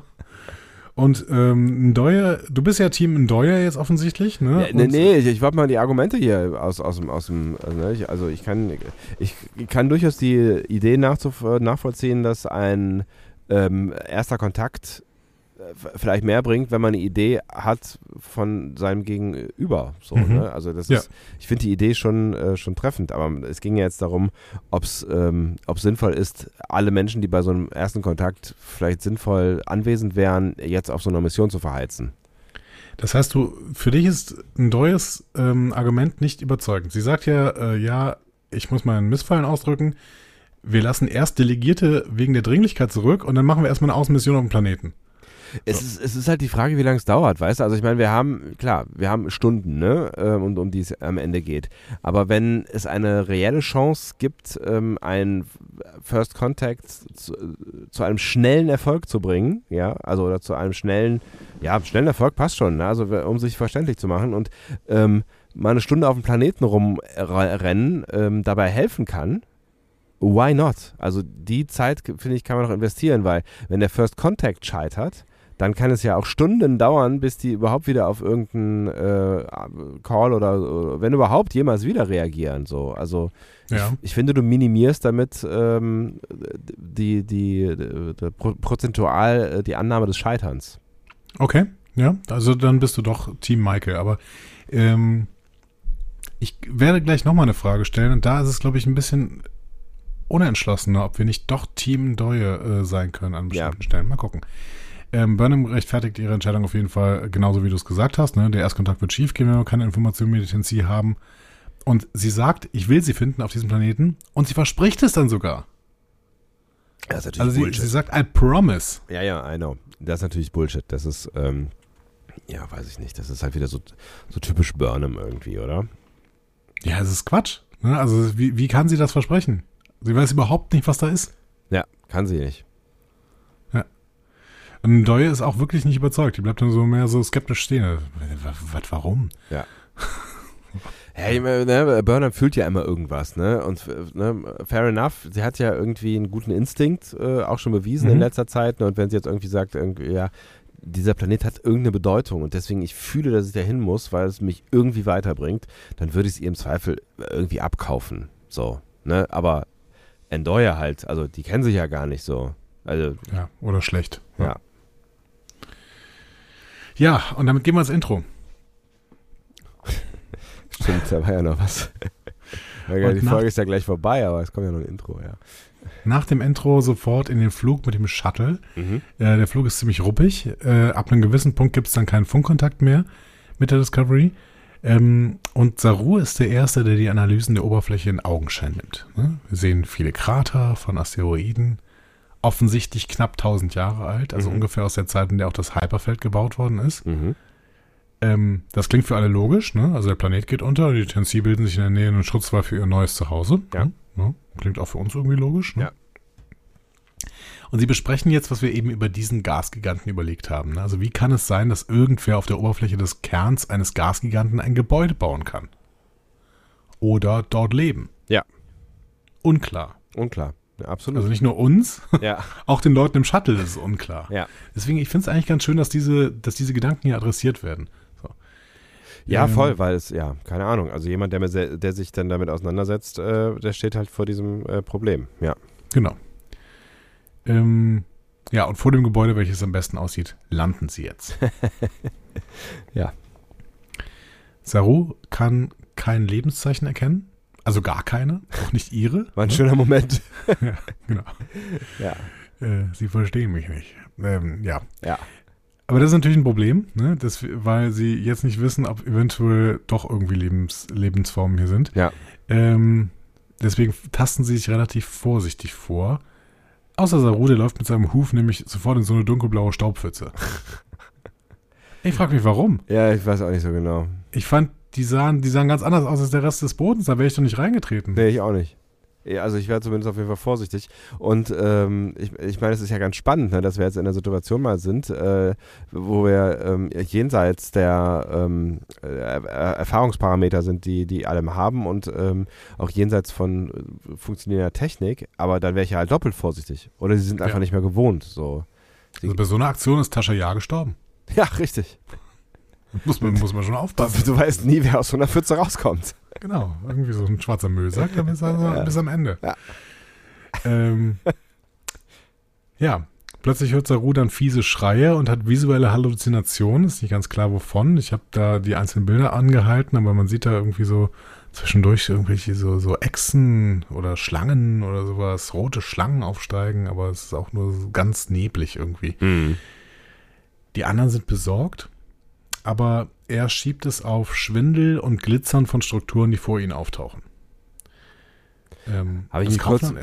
Ja, habe ich mir erstmal gefragt, warum er da nicht ehrlich ist. Also ich meine, wa- wa- warum, ich meine, er erklärt dann hinterher, dass er sich schämt, aber war, ich meine, ey, Er schämt sich für, für Angst, weil er nicht mehr damit umgehen kann. Ne? Der hat auch jetzt lange nicht mehr gespürt, seit Opal Fort Sharon nicht mehr. ja, aber trotzdem, ich meine, wir sind da auf einer Außenmission, die relativ wichtig ist, dann würde ich doch jedes kleine Detail, was mir widerfährt, als Profi ähm, mit, mit meiner Gruppe teilen. Ähm, ich möchte, ohne dass wir da jetzt schon drüber reden, mal äh, den Satz anführen, es ist kein Problem, wenn du fünf Minuten mal die Kontrolle verlierst. Das gilt auch für uns beide. Das gilt für, das gilt für jeden offensichtlich. Ja. Ähm, so, als äh, wir, wir werden da gleich noch drüber sprechen, glaube ich.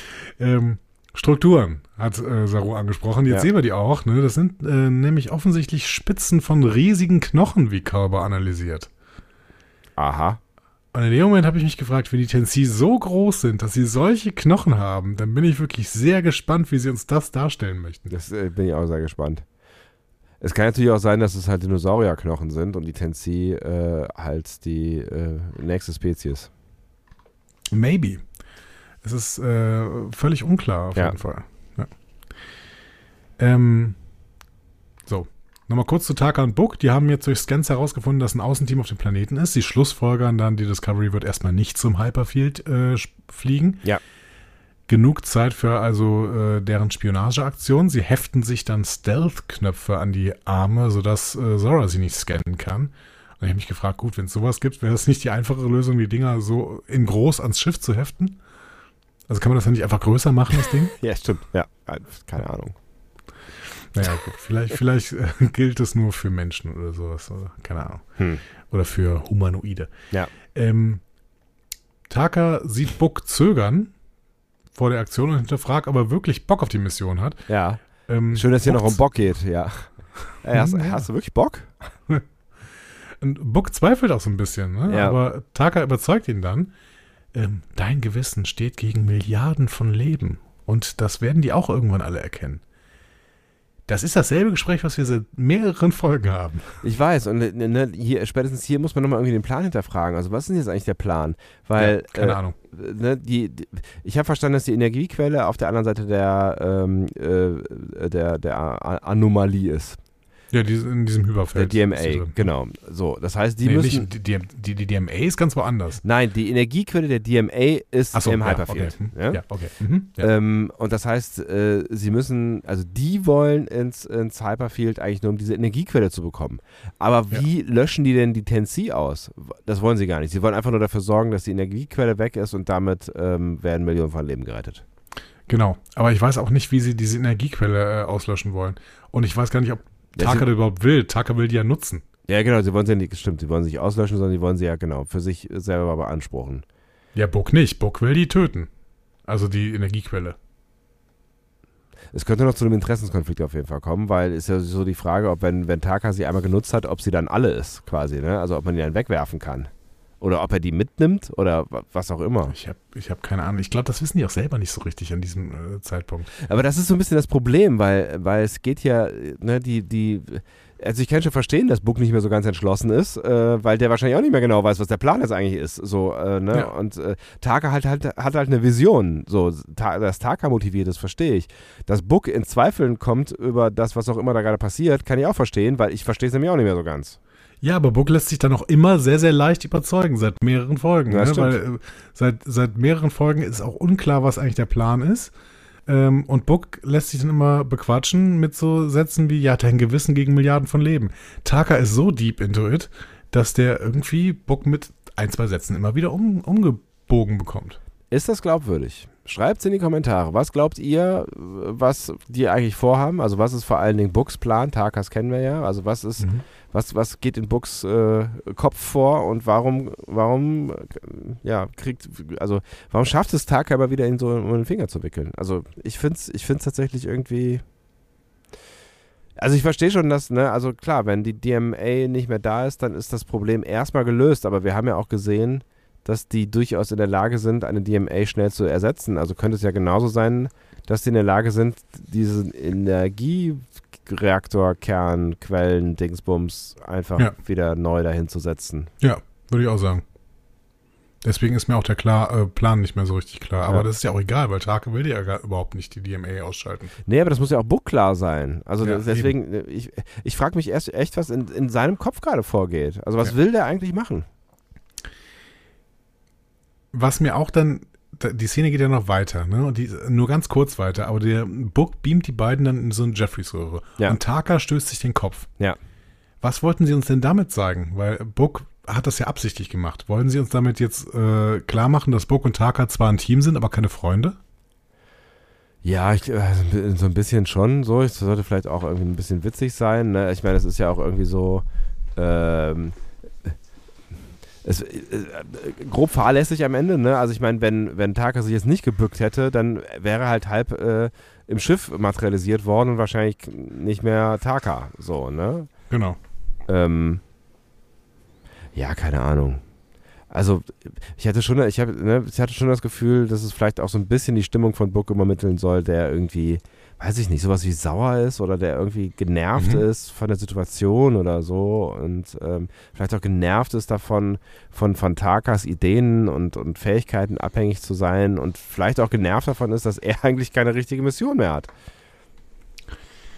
Ich muss an dieser Stelle mal einen Zwischenruf machen, weil es so ein bisschen wirkt, als würden wir hier die ganze Zeit rummäkeln. Ja? Ich musste, ich, ja, glaube ich. Ähm, zumindest für, für, ähm, für ZuhörerInnen. Deswegen wollte ich mal gerade sagen, ich bin voll in dieser Geschichte drin und die ist voll spannend für mich. Das haben wir irgendwie vor zwei Folgen irgendwie mal Leute gesagt, ja, das ist überhaupt nicht spannend, was hier passiert. Ich finde es total spannend.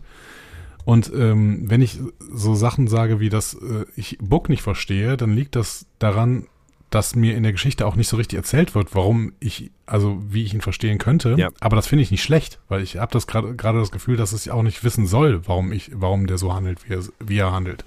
Also wahrscheinlich hat er, klar? Nee. genau, Hm. ja doch, ich habe das verstanden. Ich finde also mir geht es ähnlich wie dir. Ich finde die Geschichte auch ähm, äh, vor allen Dingen äh, bis, bis hierhin ziemlich stringent, so alles in allem, ne? Dass, dass, dass wir das jetzt nicht wissen, also dass wir seine Handlung nicht verstehen, ähm, ist irgendwie problematisch, aber ich finde, es zeigt sich halt auch so ein bisschen in seinem Verhalten, was mir suggerieren könnte, dass es vielleicht gewollt ist Mhm. und Ja. ähm, er möglicherweise ähm, gar nicht so hasselt, also er einen Plan hat und wir ihn einfach nur nicht kennen oder erkennen. Vielleicht ist es ja eigentlich auch schon, liegt es eigentlich auch schon auf, auf, auf der Hand, äh, wenn wir Oder im Gegenteil, oder im Gegenteil. Das kann natürlich auch sein. dass Book wirklich äh, selber weiß, dass er eigentlich keinen Plan mehr hat, aber er hat auch keine, er hat auch den Way Out schon lange überschritten, deswegen ist es jetzt eigentlich auch egal. Ja, kann auch sein. Und er handelt jetzt irgendwie nur noch im Affekt. Naja, äh, wenigstens, also Hauptsache das Ding ist weg. Ähm, und was dann Ja. passiert, schauen wir mal weiter. Ja, er hat, ich meine, ne, äh, letzter Satz. Er hat ja eh nichts mehr Ja. zu verlieren. Ne? Also er ist, er Genau. ist, er ist, Ja, das meinte ich ja gerade. der, ne? genau, er ist im Arsch halt, ne? So oder so. Also er hat nichts mehr zu verlieren. Und ähm, Der Point of No Return ist halt überschritten Ja. seit, seit ungefähr drei Folgen oder sowas. Die, ähm, beziehungsweise im Prinzip seit wir bei, bei Mazzaro waren. Ne? Da hat Burnham ihm nochmal gesagt, du kannst jetzt noch zurück, wenn du möchtest. Ja. So. Und dann hat er gesagt, nee, äh, geht nicht, ich bin, ich muss das jetzt durchziehen, ich brauche das auch für mich, weil Quajon und sowas, keine Ahnung. Und das war im Prinzip der Punkt, wo er es überschritten hat. Ja.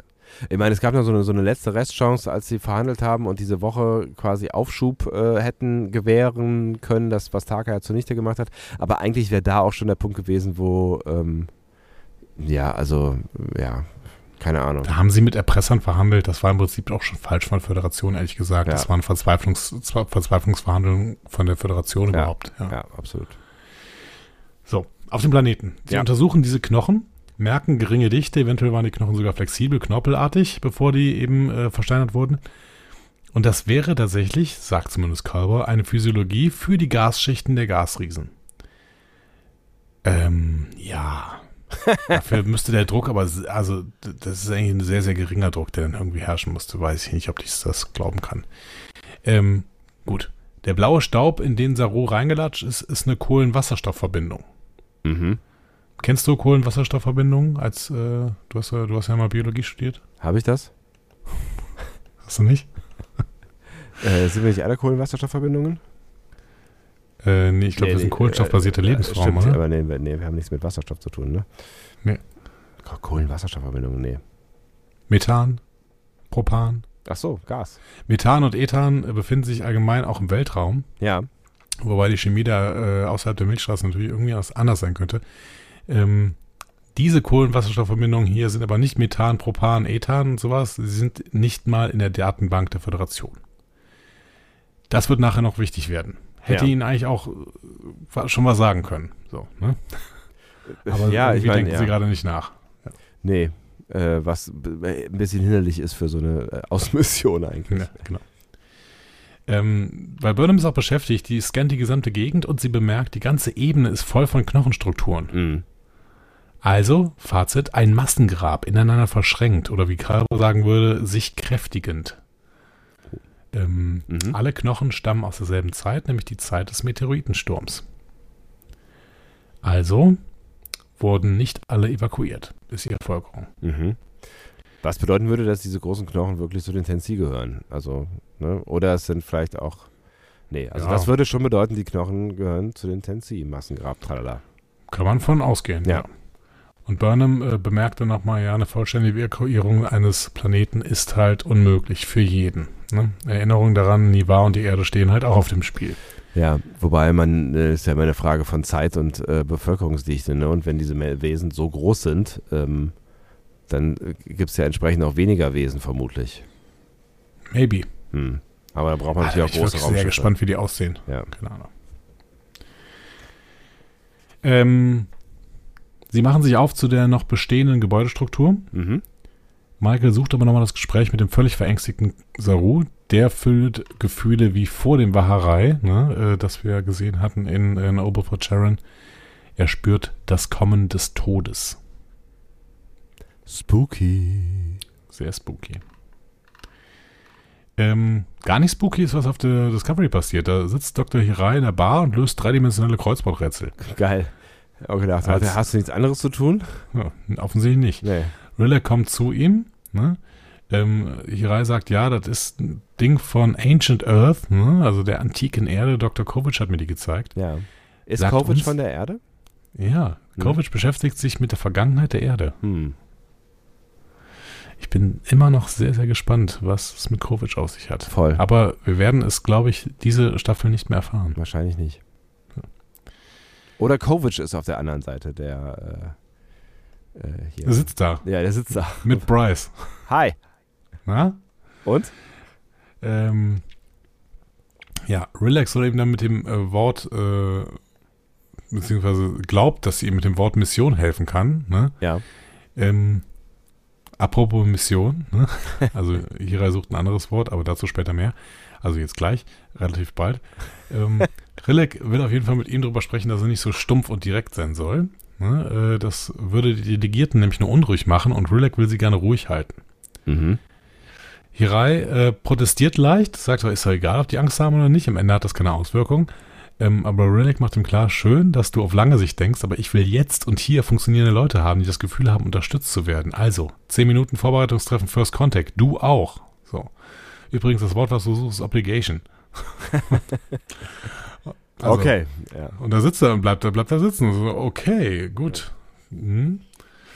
Fand ich nur schon eine relativ gute Ansage von Relac, oder? Absolut. Ähm, ich habe mich kurz gefragt, warum es diese Szene gebraucht hat, aber ähm, ja, also fand ich auch irgendwie, ne, also er ist halt irgendwie der, der nervende Bill Murray-Charakter, so, ne? Ich glaube, es ging aber in dieser Szene nicht um ihn. Hm. Es ich glaube, um die Reihe ne? werden, wir, werden wir nicht mehr relativ, äh, werden wir nicht mehr lange sehen. Ja. Ähm, aber Rilek halt, ne? Und ähm, Rilek wird uns hier nochmal, also wir haben die ganze Zeit uns doch gefragt, warum wird denn Rilek überhaupt so als so kompetent beschrieben und sowas? Die hat im Prinzip noch nicht richtig, richtig viel gemacht, außer irgendwann mal mit jemandem in einer Notsituation irgendwie ein bisschen Psychologie gemacht, irgendwie ganz am Anfang. Ja. Aber hier merkt man, die hat halt auch Führungsstärke. Ne? Und Ja. ähm, wenn so ein, wenn so ein äh, Hirai irgendwie ihr doof kommt, dann macht die halt eine Ansage und dann ist auch klar, was zu tun ist. Hm. Ja, klar, das bildet äh, hier ähm, Riddick's Charakter weiter, ja. Ja. Die gefällt mir auch immer besser. Irgendwie von Folge zu Folge gefällt mir Relic besser. Die nervt auch nicht mehr wie am Anfang. Am Anfang hast du irgendwie gedacht, dass äh, Burnham und die, das wird echt nervig zwischen den beiden. Aber Ja. jetzt gerade finde ich Relic richtig gut. Ja, finde ich auch. Vor allen Dingen, weil sie Argumenten offen ist. Das, äh, Ja, auch das zeigt Führungsstärke. genau. Ja. Ähm, Book und Taka, die klettern weiter durch Jeffreys Röhren, sind über der Messe angekommen. Mhm. Ähm, falls diese leer sein sollte, könnten sie darüber abkürzen. Aber Ndoye und Terina sitzen drin. Ähm, und sie hören sich dann kurz an, worüber die sprechen. Und das ist auch relativ spannend, denn Ndoye macht nochmal klar, dass sie Burnhams Außenmission für Zeitverschwendung hält. Ähm, Terina bleibt ruhig und hat Vertrauen in ihren Krisenstab. Und Doyle sagt, ja, aber das ist nicht der Punkt. Ne? Ähm, es können definitiv nicht alle evakuiert werden. Die meisten werden sterben, wenn die DMA auf die Planeten trifft. Deswegen will ich jetzt sofort in Kommunikation. Ja. Und Terina verteidigt dann nochmal das Vorgehen und sagt, ja, Infos sammeln und dann Erstkontakt, das ist schon besser. Ne? Mhm. In Doyle sieht's anders. Je früher man den Erstkontakt sucht, desto eher könnte man auch noch andere Schritte ergreifen. Ja, es hat, es hat beides, ähm, es hat beides ihre seine Berechtigung, finde ich irgendwie. Es geht, also wir diskutieren halt gerade über irgendwas, wo wir nicht wissen, wie es ausgeht. Und das ist ganz schön schwierig. Ne? Ja, absolut. Ähm, und spannend für Book und Taka hier diese Situation. Ne? Ja. Also ein Doyle könnte eine mögliche Verbündete sein, das sieht man sofort schon, wie die darauf reagieren. Ne? Ja, ja, ja.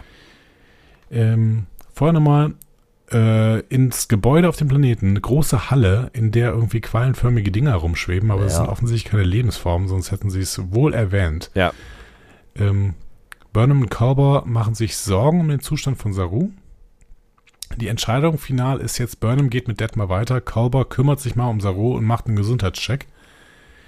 Also, wir folgen kurz. Burnham und Detmar überlegen, was das für ein Gebäude gewesen sein könnte. Sie suchen weiter nach irgendwas, was ihnen kulturellen Kontext geben kann. Saru hingegen wird langsam auch ein bisschen aggressiv gegenüber Culber Hm. hält seinen Arm bei der Untersuchung fest und glaubt, dass irgendwas in ihm diese Gefühle auslösen könnte. Und Kalber sagt, nee, kann ja nicht sein, weil unser EV-Suit, der filtert ja alles weg. Ja. In dem Moment, in dem er das ausspricht, bekommt er selbst Halluzinationen und jetzt checkt er auch, was hier eigentlich los ist. Mhm. Unterdessen sind Taka und Buck noch äh, vor dem Maschinenraum. Taka will Ablenkungsmanöver auslösen, damit die drei OffizierInnen, die noch im Maschinenraum sind, diesen verlassen Hm. und er den Patch installieren kann. Book hat einen ganz anderen Plan plötzlich. Der will jetzt in Doyle suchen, mit ihr sprechen und sie als Verbündete bekommen. Taka ist überhaupt nicht begeistert, aber ähm, wir wissen seit einiger Zeit, eigentlich ist, machten die beiden das, was Book will. Ja. Ähm, und Taka versucht dann immer, Book das wollen zu lassen, was Taka will. Aber das geht natürlich nicht im Affekt Ja. irgendwie. Also das kriegen sie so auf kurzfristig nicht hin. Ja. Also machen sie es jetzt so, wie Book vorgeschlagen hat. Ne? Taka geht ins, in den Maschinenraum und Book äh, trifft sich mit einem Doyle. Ja. Unter einem Vorwand. Ja. Burnham untersucht unten den Staub an der Wand. Detmar will schon aufgeben und vor allen Dingen Saru zurück zum Shuttle bringen. Ähm, weil sie finden nichts und der Zustand von Saru ist fürchterlich. Ja. Aber plötzlich schiebt dann auch Burnham Paras. Also, was ist da los? Hm? Ja, es ist schon so, es hat schon so einen gewissen Spuk-Faktor, ne? Ja, voll. Mhm. Weil, ich meine, wenn sie alle vier durchgedreht wären, dann, ähm, ja, Ja. schwierig. Schwierig. Carver versucht zu verstehen. Ne? Also Saru, er und Michael haben dieselben Halluzinationen. Detmar ist nicht betroffen. Ähm, Michael macht eine Ansage, okay, fünf Minuten Ursachenforschung und wenn wir dann das nicht rausbekommen, dann muss Detmar allein zum Shuttle zurück und der Discovery Bescheid geben. Hm. Und damit eventuell uns auch zurücklassen, weil so geht's hier nicht weiter. Ja, klare Analyse. Ja, d- dafür, dass ähm, sie quasi in Panik ist durch diese, äh, durch diesen Einfluss. Ja. Under the Influence. Äh, Finde ich es auch eine relativ klare Analyse. Ja, und auch, äh, ne, wo wir eben bei Führungsstärke waren, das äh, ne, ist ja auch Führungsstärke hier. Taka ist mittlerweile über dem Maschinenraum, ähm, guckt sich durch einen Monitor an, was dort passiert. Ähm, und was wir sehen ist, Reno bestellt sich mehrere Raktagino, aber ohne Muskatnuss. Ja. Sie erzählt Adira, dass sie auf der Hiawatha nur mit Raktagino überlebt hat. Entschuldigung, äh, mal ganz kurz. Yay, Reno's back. Reno's back! Woo! äh, ja. Ja. Und äh, Reno trinkt Raktagino. Da habe ich mich kurz überlegt, äh, Raktagino ist ja klingonischer Kaffee. Echt? Ja. Ah, echt? Das trinkt ja, Ja. Kira auch immer. Ja. Raktagino ist klingonischer äh, äh, Kaffee? Ich meine, ich mein, Raktagino ist ein klingonisches Getränk. Ich hätte jetzt tatsächlich gedacht, es ist ein bajoranisches. Äh, nee. Aber kann ja sein, dass Kira auch ein klingonisches Kaffee. Äh, jetzt trinken ja alle Raktagino auf DS9 auch, auch hier Dingsbums. Raktagino ist eine Variante des klingonischen Kaffees. das ist ja interessant. Sehr viel stärker als der auf der Erde angebaute Kaffee und enthält üblicherweise auch viel Koffein. Okay, das ist der Grund, warum äh, ähm, Kira und auch Miles äh, Raktagino trinken. Ja, genau. ähm, aber bei Kira und Miles mache ich mir keine Gedanken, weil da sind die Klingonen halt auch Verbündete. Ja. Ähm, warum kann Reno, warum, warum hat sich der über Rakta Gino denn überhaupt in der Föderation verbreitet? Weil ich meine, die haben 100 Jahre vor Discovery nichts von den Klingonen gehört. Ja, aber wenn die bei DS9 äh, Raktagino trinken im 24. Jahrhundert, dann können ja äh, wohl 100 Jahre später, achso, ne Moment, ich bin verkehrt rum. Ja. nee, nee, bin ich nicht. Also, Ach dass so. sie jetzt so, Raktagino ja, ja. kennen würden, kein ja- Problem. aber, genau. aber Reno kennt auf der Hiawatha äh, Raktagino. Ja, das, das- verstehe ich nicht. Stimmt. Ha, das könnte ein Problem sein. Es ist kein großes Problem, aber Ja. wenn man ein bisschen drüber nachdenkt, ist es halt schwierig, äh, dass in der Föderation der Raktagino irgendwie verbreitet sein soll, wenn man die Klingonen im Prinzip 100 Jahre nicht gesehen hat. Kann natürlich sein, dass es vorher schon irgendwann übermittelt wurde. Meinst du, dass, dass Archer der erste Raktagino-Konsument war? Ja, wer weiß. Sowas nimmt sich ja, also sowas breitet sich ja schnell aus, ne? Kultur, gut. Hm. Nee? Na gut, von mir aus. Aber ähm, wir erinnern uns auch nochmal daran, daran, die Hiawatha, das war, glaube ich, die Folge Brother, zweite Staffel, erste Folge, Ja. wo sie Reno gefunden haben, äh, hat und die hat irgendwie ihre Crewmitglieder noch ähm, äh, am Leben gehalten, beziehungsweise irgendwie im Koma gehalten, äh, ganz alleine. So, auf dem Planeten, wo die Hiawatha abgestürzt war. Da braucht man viel Kaffee. Adira ist in Gedanken. Ähm, Reno fragt, was Day beschäftigt und Adira gibt zu, dass Day über Detmer nachdenkt. Mhm. Und Reno spricht immer aus, was sie denkt und sagt, ah, okay, also ist Gray weg und äh, du denkst also über Detmer nach. Ja, ich verstehe, okay. Adira macht klar, so ist es nicht. Day wünscht sich einfach mehr wie Detmer zu sein, also selbstbewusst und so. Wir wissen ja, Detmar ging es letzte Staffel gar nicht mehr so gut. Ja. Selbstzweifel eher als Selbstbewusstsein, aber gut. Reno spricht das dann auch an und sagt, in uns drin sind wir alle chaotisch.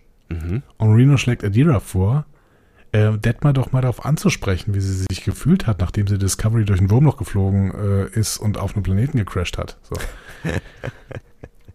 und die Bewunderung, sagt, äh, sagt Reno, sollte Detmar eher dafür bekommen, dass sie das alles weggesteckt hat. Ja. So. Hat sie einen Ähm, Punkt. Ja, voll. Reno fragt sich, ob er Adira mal versucht hat, mit Detmar zu reden. Adira gibt zu, dass der keine Ahnung hat, wo ein Gespräch beginnen sollte.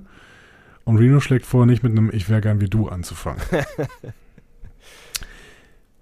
wie hast du das, wie hast du diese Faszination von Adira für Detmar empfunden? Ach, ich habe mich erstmal sehr gefreut, dass äh, Reno zurück ist und dieses Gespräch äh, genossen, das Reno auf ihre Reno-Art geführt hat. Und das fand ich äh, sehr amüsant.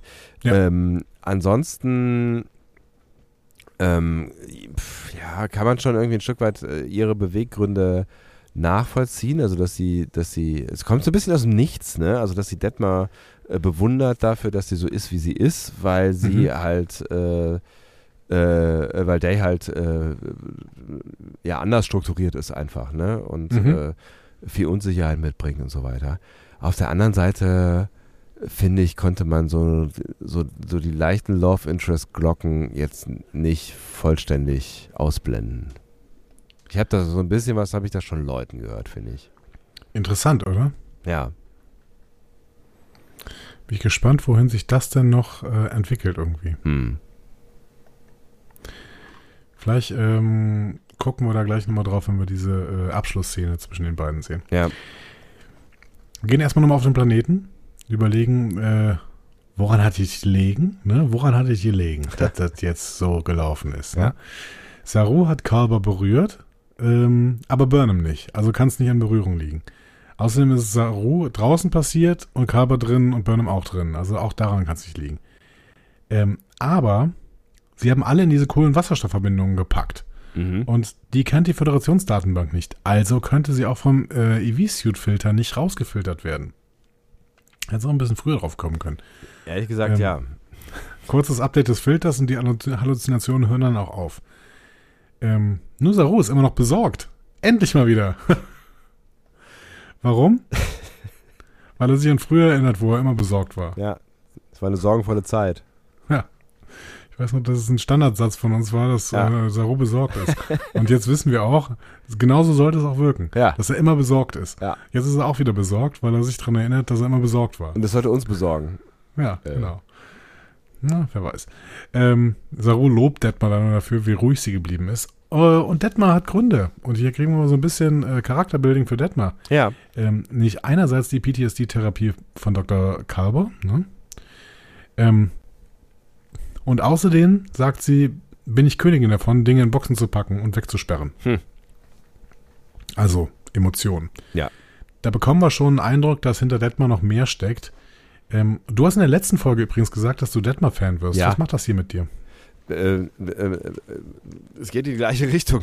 Also ich habe, ich hab, ich fand sie in dieser Folge total spannend und ich finde es cool, dass sie mit dabei gewesen ist und ich, ähm, ich mag die Figur wirklich gerne und äh, fand auch die Rolle, die sie hier in dieser, diesem Vierer-Team gespielt hat, irgendwie ziemlich spannend und ähm, ja, das macht sie für mich nur interessanter. Ja, ich, ich, ich habe auch Bock, mehr von Detmar zu erfahren. Ja, ich habe auch das Gefühl, dass genau das gerade passiert.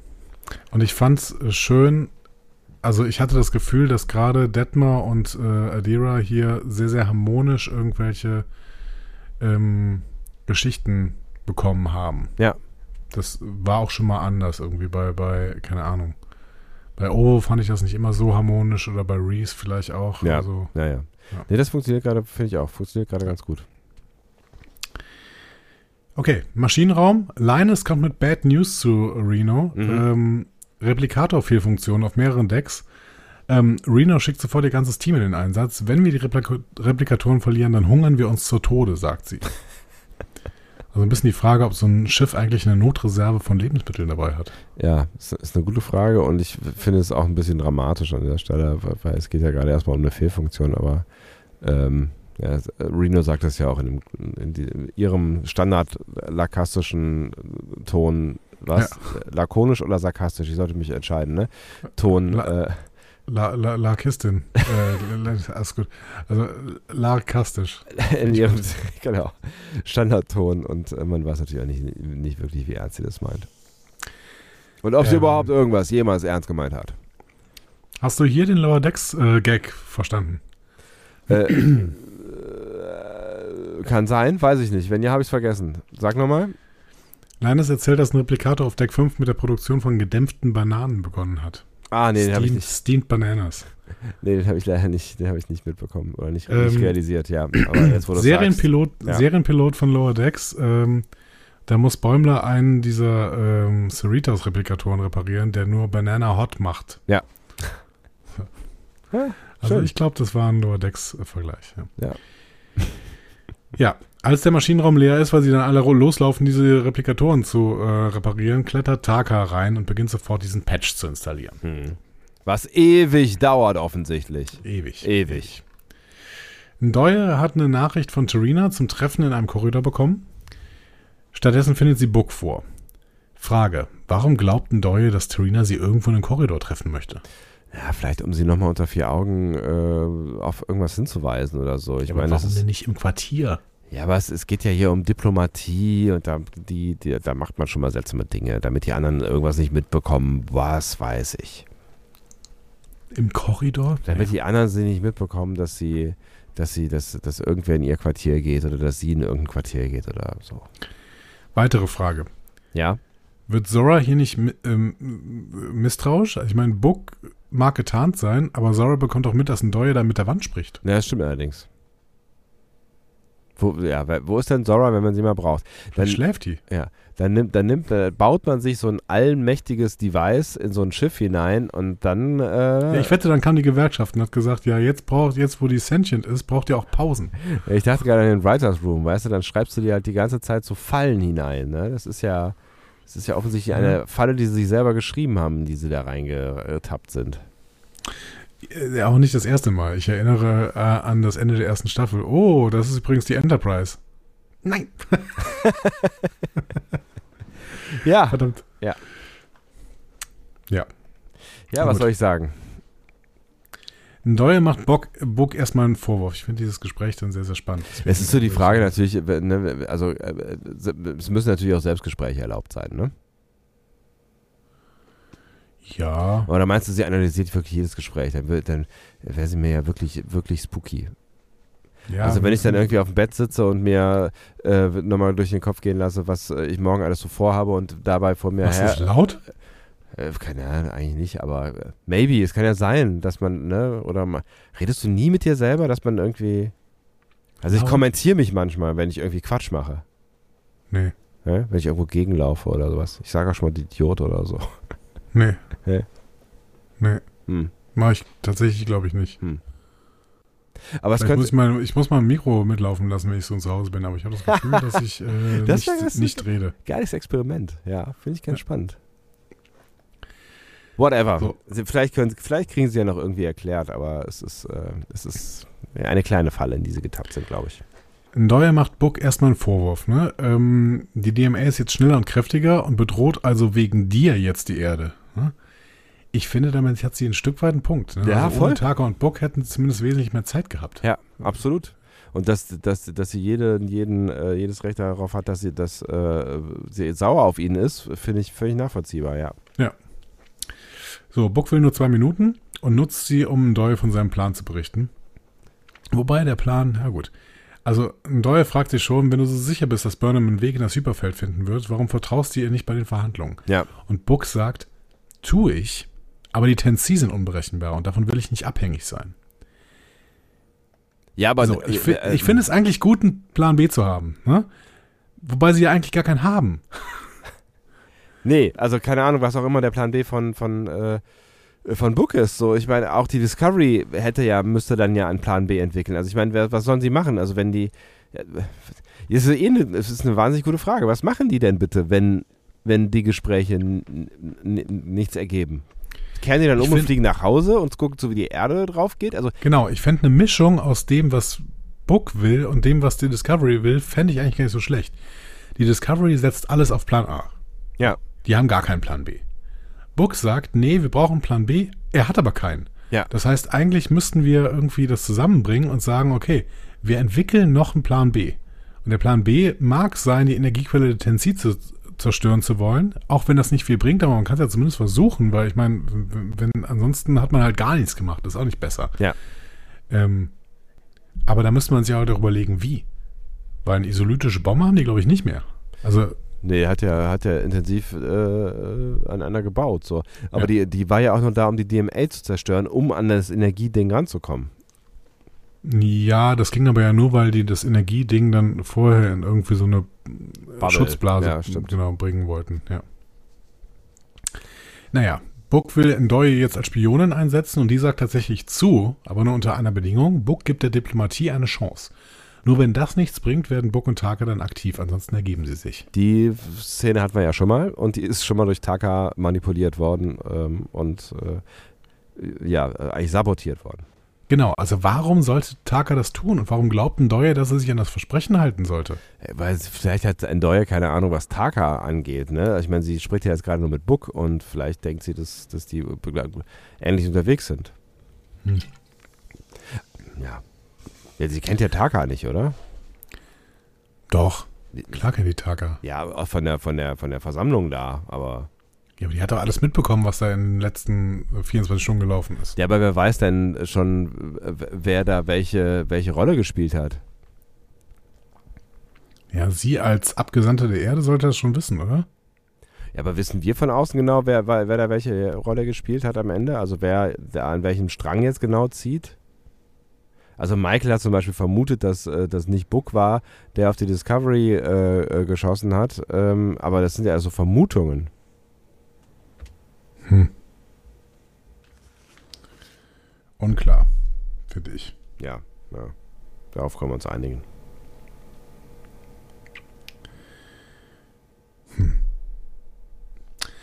Naja, also, okay. Also Book schafft es, ist sie mir zu alles- ist mir überzeugen. irgendwie alles nicht klar. So. Also, ich, ich finde, Ndoye ist hier sehr, sehr. Also, ich finde einerseits, dass sie, dass sie das sehr gut macht, ne? weil sie sagt, okay, der Plan ist dann also, wir gucken erstmal, was, ob die Diplomatie was bringt und dann haben wir einen Plan B. Ja, Erstens ist das Problem, dass Book gar keinen Plan B hat. Und zweitens ist Ndoye ein bisschen naiv, dass sie glaubt, dass Taka sich zurückhalten würde, solange äh, wie wir keinen Plan B brauchen. Finde ich. Ich glaube, der, der zweite Punkt ist äh, unerheblich, weil sie überhaupt nicht weiß, was Takas wirkliche Ziele sind. Also sie hat überhaupt keine Ahnung. Also sie, sie spricht jetzt mit Book und Book erklärt ihr, dass äh, Taka und sie vorhaben, ähm, die, die Energiequelle der DMA zu entziehen. Das ist der Plan. Welche Rolle dabei ähm, Takas Befindlichkeiten spielen, das, das überblickt sie doch gar nicht. Und sie kauft diesen Plan jetzt von, von Book ab und sagt, okay, damit haben wir erstmal die DMA und damit die direkte Gefahr für, für Erde und Niva und Tralala ausgeschlossen. Und das ist Mhm. doch kein schlechter Plan B. That's it. Okay. Ja. Sehen wir aber anders, glaube ich, oder? Ja, äh, sehen wir anders, aber wir haben auch mehr Wissen als sie. Ja. Okay. Gut. Auf dem Planeten entwickeln sie gerade die Theorie, dass die Kohlenwasserstoffverbindungen gezielt Halluzinationen auslösen und sie finden Kohlenwasserstoffverbindungen, die anders sind als die, die sie draußen gefunden hatten. Außerdem finden sie Kokons mit weiterer DNA, aber diesmal von Kindern. Und sie begreifen, wir sind hier in so einer Art Säuglingsstation oder Kindergarten oder sowas. Ne? Ähm, Konsequenz ist, wenn das das einzige Gebäude ist, das noch intakt ist, dann haben sie das besonders geschützt. Und das bedeutet, dass sie Kinder priorisieren. Und das bedeutet, dass sie das Leben als einen Wert empfinden. Fand ich eine schöne Kette. Ja, fand ich auch. Mhm. Genau. Fand ich sehr, sehr überzeugend auch. Burnham möchte jetzt einer Theorie nachgehen. Sie fasst nämlich den Staub an den Concons an ähm, und empfindet Liebe. Hm. Ähm, hat mich an eine, an eine äh, Szene aus Enterprise tatsächlich erinnert. Mhm. Ähm, in The Hatchery Ja. ähm, war Archer in einer Sindhi-Insektoiden-Kinderstube Mhm. und auch die hatte so eine Substanz, die ihn äh, dann gezwungen hat, die Insektoidenjungen zu beschützen. Kann ich mich nicht dran erinnern. War aber bestimmt eine tolle Folge. Ja, Das war auch, äh, glaube ich, dritte Staffel tatsächlich. Also die, äh, die, die große Sindhi-Staffel. Ja. Ähm, ja, also diese Idee gab es durchaus, glaube ich, schon mal da in, in Star Trek. Ähm, was jetzt passiert, alle schalten ihre Filter aus, weil sie alle auch dieses Gefühl haben wollen und sie finden es auch alle super. Völlig atemberaubend, vor allen Dingen für Detmar, die zugibt, sowas noch nie gefühlt zu haben. Ja, ganz spannende Szene irgendwie, ne? Natürlich auch so ein bisschen, ähm, ein bisschen gefährlich vielleicht, Ja, aber äh, ja. ne? man weiß ja nie so genau, was dieses Zeug jetzt doch mit einem macht, aber naja, hau raus das Zeug. Wir bekommen Cultural Context hier, vor allen Dingen bei Detmar, die offensichtlich wirklich keine so schöne Kindheit hatte. Ne? Ja. Also ihr Vater sagt, sie hatte die Verbindung zur Realität verloren und war dann äh, eben auch gewalttätig. Also hat sie niemals ein Familiengefühl gehabt. Ja, krasse Aussage. Saru kann sie verstehen. Auch er hatte halt keine unbeschwerte Kindheit auf Kaminar. Mhm. Ne? Deswegen erinnerte er sich ungern an die Furcht von früher. Aber er hat das Gefühl, jetzt nicht mehr allein damit zu sein und will dieses Gefühl auch an Detmar weitergeben. Und das klappt auch ganz gut, ehrlich. Ja. Ne? Ja. Ähm, schöner Moment finde ich auch zwischen Saru und Detmar hier. Und ähm, Burnham fragt sich dann, wie es sein kann, dass Kelpianer und Menschen nahezu identische Eindrücke von den Kohlenwasserstoffverbindungen bekommen. Gute Frage. Und da ist die Idee, manche Gefühle sind universell. Hm. Und es gab wohl selten eine Stelle, Ja. die, finde ich, so sehr das Gefühl von Discovery seit Staffel 3 auf den Punkt gebracht hat. Die Universalität von Gefühlen verbindet uns alle. Also zum Beispiel auch, wenn man sich an die letzte Staffel erinnert, Sukal mit dem Rest des Universums und Ja.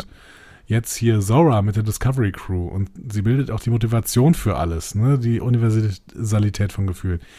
Ähm, Jeremy Bentham hat mal gesagt, Leid und Freude sind souveräne Gebieter für den Menschen. Ne? Mhm. Discovery erweitert das und sagt, Emotionen sind das, was uns ausmacht, was uns Gründe für unser Handeln gibt und was uns äh, den anderen verstehen lässt, weil es uns Empathie empfinden lässt. Ich kann nicht mit jemandem empathisch sein, wenn ich nicht mal in der Lage bin, seine Emotionen nachzuempfinden. Ich muss die Emotionen dann nicht selber fühlen, aber ich muss sie in Ansätzen begreifen können. Und dann gibt es eine Verbindung. Verbindung schafft Nähe und Nähe schafft Anteilnahme. Und das wäre wirklich eine sehr, sehr starke Verbindung auch zu den Tensi, Mhm. wenn das so ist. Deswegen sind übrigens die Borg ähm, so äh, gruselige Gegner. aber das so nebenbei. Ja, nochmal, ich finde die, ich finde die Borg, da, äh, so finde ich die einen ganz guten Gegner, aber du kannst halt nicht mit ihnen verhandeln, weswegen sie halt auf Dauer nicht ergiebig sind, finde ich. Hm. Das ist immer mein Problem mit den Borg. Ich weiß. Ähm, aber ich muss zu dem, was ich gerade gesagt habe, muss ich gleich nochmal zurückkommen, weil ich, das könnte fast in Richtung, ins, ein Stück weit in Richtung Spoiler gehen, was uns in diesem Finale äh, erwartet in den nächsten beiden Folgen. Gehen aber nochmal kurz zu Taka. Der ist fast fertig mit der Installation Mhm. des Patches und ruft dann auch Book und Book erklärt, jo, ich bin jetzt auch bereit, ich komme zurück an Bord beamen. Dann kommt aber Reno in die Krankenstation, in die Krankenstation, was für ein Unsinn, in, ins Engineering Ja. Ähm, und ärgert sich noch über den Practical Joke. Also wer bringt denn hier in einer existenzialistischen, äh, nee, existenziellen Situation so einen Practical Joke? Ja. Und dann bemerkt sie aber, dass jemand in, äh, im Engineering ist und entdeckt Taka unterm Tisch. Wie er versucht, sich sehr, sehr dilettantisch zu verstecken. Eine irgendwie war, keine Ahnung, irgendwie eine spooky Szene. Ich finde hier, das, das, das hat äh, hier Dingsbums Reno, wer ist hier noch gleich? Äh, ähm, Technotero? Techno-Terror irgendwie total gut gespielt. Ich fand das, ich fand das, wenn ich drüber nachdenke, ich komme allein in so eine Krankstadt, äh, äh, Engineering zurück ähm, und ne, dieses, dieses Gefühl von, ich bin nicht allein, weiß nicht Ja. genau warum, das ist bei mir super gut angekommen. Ja. ja Ich habe mich allerdings auf der anderen Seite gefragt, äh, warum zum Geier hat sich Taka in der Zwischenzeit nicht einfach weggebeamt? ja, da muss er eigentlich nur drücken. Ja. ja. Naja, hat er nicht dran gedacht, offensichtlich. Nee, ist ja nicht so naheliegend. Ähm, Kalber versucht auf dem Weg zurück die Interaktion äh, der Kohlenwasserstoffverbindung mit den Gefühlen zu erklären. Mhm. Vergleicht das so ein bisschen mit Hormonen und Pheromonen und so. Mhm. Äh, Saru ergänzt, dass manche Spezies nur durch chemische Veränderungen kommunizieren, beispielsweise die Plim von ASP-27, die mit dem Geruch ihres Atems kommunizieren. Wirk. Ja. Auch gedacht, so, Ähm, ja, okay. Mit denen will ich nicht, die will ich nicht treffen. ähm, Detmer merkt an, die meisten dieser chemischen Reaktionen sta ähm, fanden statt, wenn jemand mit jemand anderem zusammen war. Aber was ist denn, wenn man allein ist? Hm. Sie erinnert sich da zum Beispiel daran, sie muss noch nicht mal mit ihrem Vater im selben Raum sein, um zu wissen, dass er sich an einem dunklen Ort befindet. Hm. Da habe ich mich gefragt, ist das ja ein bisschen esoterisch? Ja, ein bisschen schon. Aber es gibt ja so Vorahnungen irgendwie. Es gibt schon, also ich will jetzt auch nicht zu sehr in die, die Esoterik ab, abdriften, aber es, ich finde, es gibt so Vorahnungen, die wahrscheinlich irgendwie einfach nur ein ungutes Gefühl sind auf äh, irgendeiner Faktenlage, die du dir, äh, die dein Gehirn verarbeitet oder so, aber ähm, die so ein Gefühl, glaube ich, entstehen lassen können. Mhm. Weiß ich nicht. Weiß ich nicht. Ja, es ist, es ist wir, also wir schrappen hier ganz hart an der Esoterik vorbei. Burnham checkt auf jeden Fall, äh, auch Pheromone sind teilweise Kohlenwasserstoffverbindungen. Vielleicht sind die Staubarten die Pheromone der Tensi. Mhm. Ähm, Burnham vergleicht dann die Kohlenwasserstoffe nochmal mit dem Rosetta äh, Stone. Sie liefern Kontext, erzählen eine Art Geschichte. Und ähm, damit gehen sie dann auch. Hm. Wobei Kalber bleibt noch einen Moment da und ähm, lässt sich noch ein bisschen von dem Liebesstaub durch die Finger rieseln und folgt dann erst den anderen nach draußen. Wir wissen, Kalber will nochmal Frieden empfinden. Ja. ja. Als der Shuttle dann abhebt, will Detmer sich für ihre Emotionen entschuldigen. Aber Burnham droht ihr eine Degradierung, wenn sie den Satz ausspricht. ähm, weil Burnham sagt, dass es in Ordnung ist, fünf Minuten lang nicht die Kontrolle zu haben. Okay, fünf Minuten finde ich, fand ich auch eine sehr lange Zeit. Ne? Ich Also, finde das sehr, sehr kompliziert. Also wenn du als Führungsoffizierin zu deinen Untergebenen sagst, sag mal Leute, ihr solltet schon öfter die Kontrolle haben, aber bitte fünf Minuten, die nicht zu haben, ist kein Problem. Also gerade fünf Minuten, äh, wenn du Pilotin eines Raumschiffs bist, finde ich, sind fünf Minuten eine sehr lange Spa Spanne von Zeit, in der doch sehr viel schiefgehen kann. Allgemein, auch bei jeder Außenmission ist es nicht gut, wenn irgendwer fünf Minuten lang nicht die Kontrolle hat. Ja. Also, 20 Sekunden, okay. Aber fünf Minuten? ja, 20, also eigentlich, ich kann verstehen, warum sie das sagt, aber ich kann es irgendwie nicht teilen. Ja. Es ist nicht gut, wenn man die Kontrolle verliert. Also, ne, wir, wir führen ja bewusste Kontrollverluste durch mit diversesten Substanzen, aber ähm, Ja, das und tun wir halt in unserer Freizeit. So, ne? Genau, und ich kann auch zusammenbrechen nach dem Dienst und äh, dann ist wichtig, dass Leute für mich da sind und dann ist es auch okay, die Kontrolle zu verlieren. Aber im Dienst, Also in zumindest, Notsituationen, Zum- schwierig. wenn ich so einen wichtigen Job mache wie die, ist es halt, ja, keine Ahnung. Ja. Also, ne, das ist so ein bisschen wie man, ne, also als würde würd sie ähm, dem, dem Herzchirurgen-Team sagen, so, ey, fünf Minuten die Kontrolle zu verlieren ist nicht so, ne, äh, ey, easy. Das Ja. passiert jedem. Schon okay. Nee, ist nicht. Schon, ist schon okay, dass du einen Kugelschreiber im Herz vergessen hast. Nach der OP. ähm, ja. Saru vertritt die Haltung, dass wir zwar bestimmte Emotionen gerne begraben würden, aber es befreiend sein kann, zu begreifen, dass diese Emotionen uns zu dem gemacht haben, was wir sind. Das wiederum fand ich einen sehr, sehr wichtigen Satz. Ja. Und finde ich sehr, sehr gut. Ja, finde ich auch. Auch negative Emotionen gehören zu uns und machen uns zu dem, was wir sind. Ja. Ja. Burnham überlegt, ob die Tensi das Hyperfeld geschaffen haben, um nie wieder diese Emotionen erleben zu müssen. Ne? Mhm. Ähm, sie überlegt auch, äh, ob das vielleicht auch dafür spricht, dass die Tensi nicht wissen, was sie mit der DMA anrichten. Denn eigentlich müssten sie den Schmerz beispielsweise von Book doch nachvollziehen können. Ja. Und Saru sagt, ja, aber genauso wahrscheinlich ist, dass sie es wissen und es ihnen egal ist. Und das ist ein äh, unheimlicher Punkt natürlich. Ne? Dann äh, haben sie keine Verhandlungsbasis. Dann kommen die da hin und äh, selbst wenn sie sich verständlich machen können, sagen die halt, ja, Ja, so. ja. aber doch nicht so, wie wir, wie wir Discovery kennen. Also Discoverys Aussage ist doch, dass Emotionen universell sind. Und mit der These, dass Emotionen universell sind, haben wir dann eventuell schon einen Spoiler auf die Auflösung dieses Strangs, weil dann sind zwei Möglichkeiten möglich, aber nicht, dass es ihnen egal ist. Naja, also äh, wenn, wenn, wenn, wenn du an die Cardassianer denkst, die haben auch Emotionen gehabt, aber denen war es trotzdem egal, äh, ein Volk zu unterdrücken und umzubringen. Nee, das, das ist mir eine zu unterkomplexe Perspektive. Dafür müssen wir auch mal eine, eine, wir müssen mal eine Cardassianer-Folge machen. So, aber ich finde, wenn Emotionen universell sind und die Tensi ähm, diese Emotionen haben, dann gibt es zwei Möglichkeiten, wie das Ding hier ausgehen kann. Mhm. Erstens, die Tensi wissen es nicht. Ähm, unwahrscheinlich, weil dann fliegen die kurz in diese äh, Anomalie oder in diese in dieses Hyperfeld, sagen denen Bescheid und sagen, oh, äh, Sorry. Entschuldigung, Ja. wir, wir drehen dies zurück. ja so. Drückst du mal einen Knopf? Ja, danke. Die sehr, sehr viel wahrscheinlichere Auflösung ist, dass die in einem Dilemma stecken. Dass die das machen müssen, Mhm. weil sie damit irgendwas am Leben halten und zwar nicht nur sich selbst, sondern vielleicht auch irgendwie noch die Welt mehr oder zusammen, die, die, keine Ahnung, das Hyperfield, was ihr, ihr, ihre Welt zusammenhält, die sie sich da gebaut haben oder so. so.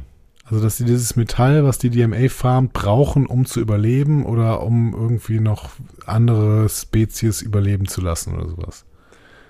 Und dann äh, kommt die Discovery und so in alter ähm, TNG-Manier löst sie dann das Problem und alle sind glücklich. Ja, müssen wir halt gucken, wo man noch farmen kann, ohne Planeten auszulöschen. Ja. Können die Ähm, natürlich auch machen, ne? Also, wenn sie sich des Problems bewusst sind, dann können die natürlich auch selber auf die Idee kommen, da zu farmen, wo keine Planeten sind. Ich bin sehr, sehr gespannt. Ich glaube, dass wir im Endeffekt auf ein Dilemma herauslaufen, in dem diese Spezies steckt, weil und wir nicht gezeigt werden bekommen, Zeit bekommen werden. Ich finde, das hat uns diese Folge gezeigt, dass die, DM, äh, dass die, dass die Tensi böse sind. Glaube ich auch nicht. Okay. Kleiner Zeitsprung, Lagebesprechung zwischen den wichtigsten Delegierten, also der wichtigsten Delegierten, ehrlicherweise. Tirina ist nur dabei. Äh, ansonsten Rilek, Hirai, Burnham, Saru, Stamets. Stamets berichtet nämlich, sie haben jetzt Drohnen, Drohnen runtergeschickt. Frage, warum eigentlich nicht vorher oder zumindest parallel? Ja, Ähm, gibt's keine Antwort. Also das mit den Drohnen der Discovery, das ist wirklich, das scheint wirklich eine sehr, sehr begrenzte Ressource zu sein. ja, die sind auch sehr buggy. Ja, Ja. offensichtlich. Ähm, oder, oder die können die nicht mehr zuschicken, weil jetzt in jeder Drohne äh, Zora drin steckt und Zora sagt, ne, ich bin nicht bescheuert. Ja. Ge Geht aber schon selber runter. Ja, genau. Ähm, ja, also die Drohnen haben jetzt auf jeden Fall rausgefunden, es gibt 16 verschiedene Kohlenwasserstoffverbindungen. Ähm, Hirai findet das alles super. Ne? Der glaubt, ja, jetzt haben wir ja was. Äh, auch wenn er zu bedenken gibt, bei dem, äh, dass der Rosetta Stone zwei Sprachen braucht, um eine dritte zu verstehen. Was glaube ich auch nicht ganz stimmt, ehrlich gesagt, weil beide ägyptischen Schriften waren größtenteils vergessen. Ja, du hast Aber, es zumindest ähm, eben erklärt, ja. Ja, zumindest habe ich das auch so gelesen, aber keine Ahnung. Also braucht es eigentlich eine Sprache, um zwei zu verstehen. Ja, was wesentlich besser wäre. Ja. So. Im Verhältnis auf jeden Fall. Und es ergibt für mich auch total viel mehr Sinn, weil wenn du einen dieser drei Texte äh, eins zu eins übersetzen kannst, dann reicht das doch. Ja. Gut, wenn du davon ausgehst, dass das alles drei parallele Texte sind. Ja, klar. Rilek dankt dem Außenteam. Burnham wird jetzt Kurs auf das Hyperfeld setzen. Ähm, Terina lädt Saru ein, mit ihm einen Spaziergang auf dem Holodeck zu machen. Der nimmt auch Oh, dankend an. ja. Und Stamets produziert äh, dabei noch ein Meme mit seinen Augen. ähm, ja, Burnham spricht jetzt mit Stamets. Jetzt sind es noch 25 Stunden, bis die DMA äh, die Planeten erreicht. Das sind also nur vier Stunden vergangen. Ne? Mhm. Ähm, Stamets bedankt sich, denn er spürt jetzt zum ersten Mal wieder Hoffnung. Mhm. Als Burnham nach der Szene dann kurz innehält, sieht man, dass Book hinter einem Wandpanel sitzt. Der bedankt sich bei General Ndoye, dass sie ihm Bescheid gesagt hat, dass Burnham wieder zurück ist. Mhm. Tja, so richtig los ist er natürlich von ihr nicht. Wie soll er auch, ne? Und Ja. ähm, vielleicht wird das auch nochmal irgendeine Rolle spielen. Diese Emotion. Ja, schon, klar, wird es Mhm. eine Rolle spielen, aber ich äh, sehe trotzdem den ja. Point of No Return für Book wirklich lange überschritten. Nee, klar, aber es kann natürlich auch trotzdem sein, dass ähm, er dann am Ende ähm, ein ausschlaggebender Punkt ist für irgendwelche äh, Pläne, die Tage hat und die er vereitelt oder was auch immer. Maybe. In der Crew Lounge betritt Adira ähm, ja, Die Crew Lounge. genau, die, die, die betritt Adira und findet Detmar. Ähm, die sitzt da alleine Ja. und ist in Gedanken verloren. Und ähm, dann kommt Adira erstmal hin und fängt ein Gespräch an, in dem sie erstmal sagt, wow, hier, Kohlenwasserstoffe, uh, Gamechanger. Crazy. Ähm, fragt dann nach Detmars Tag und Detmar sagt, ja, war gut, war aber auch hart. Hm. Und Adira weicht so ein bisschen zurück und sagt, ja, äh, wenn du allein sein willst, ähm, verstehe ich, aber ich könnte dir auch Gesellschaft anbieten. Und Detmar sagt, ja, das mit Gesellschaft hört sich gut an und bietet Adira erstmal einen Sitzplatz an. Ziemlich mutig, ne? Ja, schon. Und sie sagt dann, äh, Adira, ja, ich bin übrigens wirklich gut geflogen, ne? Weil Adira ja schon gesagt hatte, fly good. Ja. Und dankt äh, äh, Day nochmal dafür. Und Adira bemerkt, wie peinlich das eigentlich war, dieses fly good. Ja. Er sagt, aber kann man das vielleicht einfach nie wieder erwähnen? Und Detmar sagt, ja, oder jeden Tag für den Rest deines Lebens. Ist das jetzt ein Flirt oder nicht? Ja, irgendwie schon, oder? Also spätestens ab dem unsicher. Satz, ab dem Satz weiß ich nicht. Oder es ist halt so ein bisschen, ja, es ist natürlich auch so ein bisschen nett gemeint irgendwie, ne? Ja. Es ist, es bleibt im Diffusen, ganz, ganz, also ganz ehrlich, es bleibt im Diffusen, ich weiß es nicht. Aber ja, Ich bin wirklich unsicher. Also ich weiß, ich, ich weiß auch nicht, ob Adira das überhaupt weiß. ja, weiß ich auch nicht. Aber Detmar ist halt Adira schon, also was das Soziale angeht, doch deutlich überlegen, oder? Ja, über, ich glaube, in, in vielen Bereichen, also allein was das Lebensalter angeht, oder? Ja, gut, ja. Aber da Stimmt. will ich jetzt auch nicht dogmatisch sein. Ja, keine Ahnung, es kann hier in alle Richtungen gehen. Ja, Da müssen, da müssen wir übrigens, wenn wir über PK reden, nochmal äh, drüber reden. Es gab so einen kleinen Shitstorm, weil PK mit äh, äh, Laris nichts haben darf. Warum das denn? Wegen des Altersunterschieds. Ich habe das ja auch mal kurz angesprochen, aber Wobei mir dann übrigens noch eingefallen ist, dass Laris äh, Romulanerin ist und dementsprechend wahrscheinlich viel, viel älter als äh, ah ja, stimmt. Ja, es ist ja auch alles nur, es ist ja alles nur ein Konstrukt. Das ist am Ende ist ja völlig egal. Ja, und Adira und Detmar finde ich, auch finde ich auch okay. Aber nochmal ganz kurz zurück. Das heißt, es gibt Leute, die sich darüber aufgeregt haben, dass die was miteinander hatten, weil äh, sie sagen, Picard darf als alter Mann ähm, kein, kein, keine, keine, keine Liebe mehr. Ja, ja, genau. Okay. Also die hatten ja auch nichts miteinander, aber Ja. ähm, genau, also haben diese äh, Szene als seltsam empfunden. okay. Strange. Okay. Aber da reden wir dann äh, in einem anderen Podcast drüber. Genau, irgendwann ähm, in ein paar Tagen. Ähm, Ja, okay. Also verbuchen wir es als vielleicht Flirt. Gucken wir mal. Ja, ich glaube, es bleibt auch bewusst relativ offen. Ne? Also ich, ne, Ja. wir, wir müssen ja jetzt auch nicht irgendwie auf, bei, bei, bei jedem Zusammentreffen zweier Menschen auf die äh, Flirtschiene aufspringen. Auf der anderen Seite, warum erzählen sie uns diese Geschichte hier? Ne? Nö, also zum Beispiel, wir haben jetzt bald eine Szene zwischen Burnham und Kalber, ne? Das hat überhaupt nichts mit Flirt-Szene und Ja. ähm, ähm, ich finde nur, dass zwischen Adira und Detmar wurde es von Reno angesprochen Ja,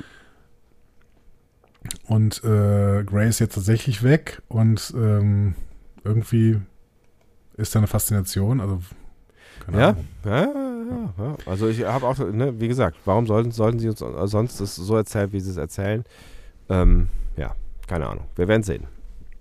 Burnham ruft jetzt auf jeden Fall Kalber in ihr Quartier und bittet ihm zur Überraschung eine Tasse Mavi an. Er sagt, es schmeckt wie zu Hause und Burnham ist froh, dass Replicato es richtig gemacht hat. Kennst du Mavi? Nee, Ich auch nicht. Also ist das irgendwas Puerto-Ricanisches oder was? vermutlich. Oder Costa-Ricanisches? Wo kommt denn Kalber nochmal her? Was, Puerto Rico? Costa Rica? Ich hab's vergessen. Puerto Rico, glaube ich. Also, schreibt mal in die Kommentare, wenn ihr Mavi kennt. Ich habe es auch durch Googeln übrigens. Ich habe ich hab mal gegoogelt und Ja. da findet man nur so einen Raki, der so heißt, aber das, äh, das ist irgendwas Türkisches. Also ich glaube nicht, dass das gemeint ist. Keine Ahnung. Nee, wahrscheinlich nicht. Sagt mir doch mal, was Mavi ist. Ähm, Kalber gibt zu, dass es schön gewesen war, dieses Gefühl des Friedens zu spüren, ne, bei den, äh, bei diesen, in diesem Tennessee-Gebäude. Ja. Und wünschte, er hätte länger da bleiben können. Erzählt Burnham dann auch, dass Kovic ihm gesagt hat, er soll mehr Zeit für sich selbst nehmen, Mhm. ne, aber das kann er halt nicht. Und ähm, ja, er gibt auch zu, dass es ihm nicht gut geht. Ne? Und Burnham sagt, ja, wie könnte es dir gut gehen? Wie könnte es jedem von uns gut gehen, ne? mit dem, was wir konfrontiert sind? Also die Erde und äh, Niva sind in äh, Bedrängnis. Natürlich geht es uns nicht gut. So.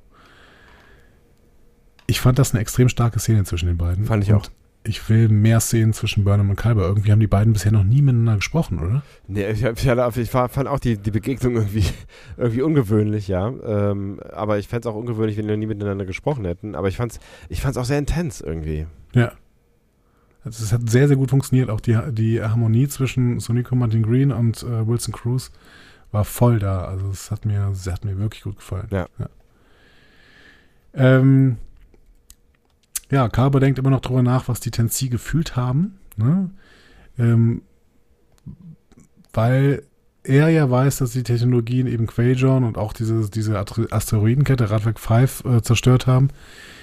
Ähm, und ähm, ja, er sagt auch, ja, Empathie ist manchmal unangenehm. Ja. Aber die ein, der einzige Weg, eine Verbindung herzustellen, gemeinsame Basis für eine Kommunikation zu finden. Und dann sagt Kalber ja. Und was, wenn Saru recht hat und die ähm, wissen, was sie getan haben und es ist ihnen egal, wie können wir mit solchen Leuten uns denn verbinden? Also mit Leuten, die keine Empathie haben. Wie, was sollen wir da machen? Hm. Burnham sagt, äh, wir werden einen Weg finden. Wirklich? Wenn es keine moralische Grundlage gibt, wie willst du denn verhandeln? Ja, ist schwierig. Aber ich habe da gerade zwei Eingebungen. Ja.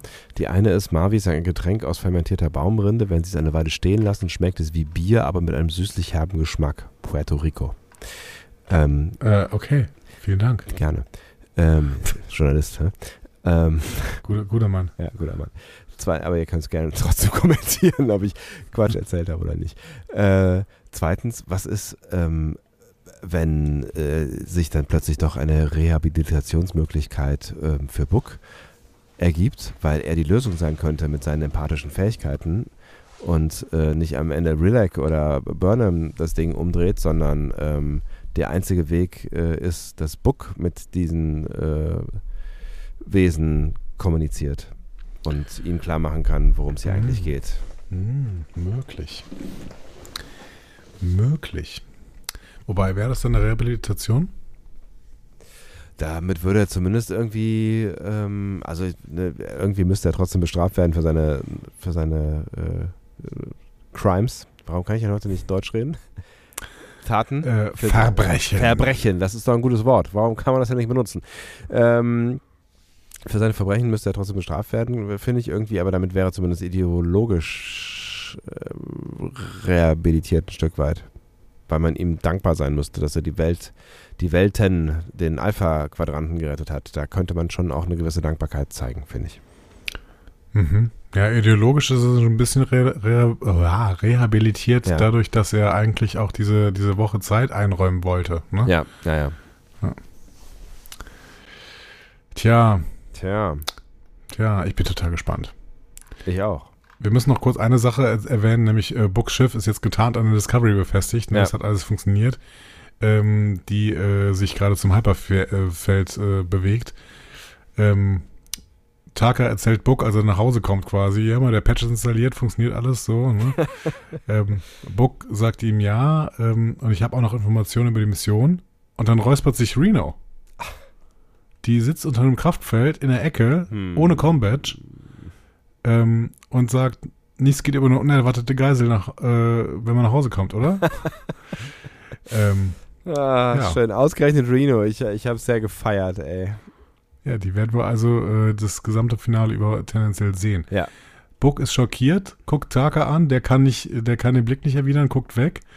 Dann guckt Taka wieder hin und Book guckt weg und äh, diese Szene geht dreimal hin und her. Und ich denke so, okay.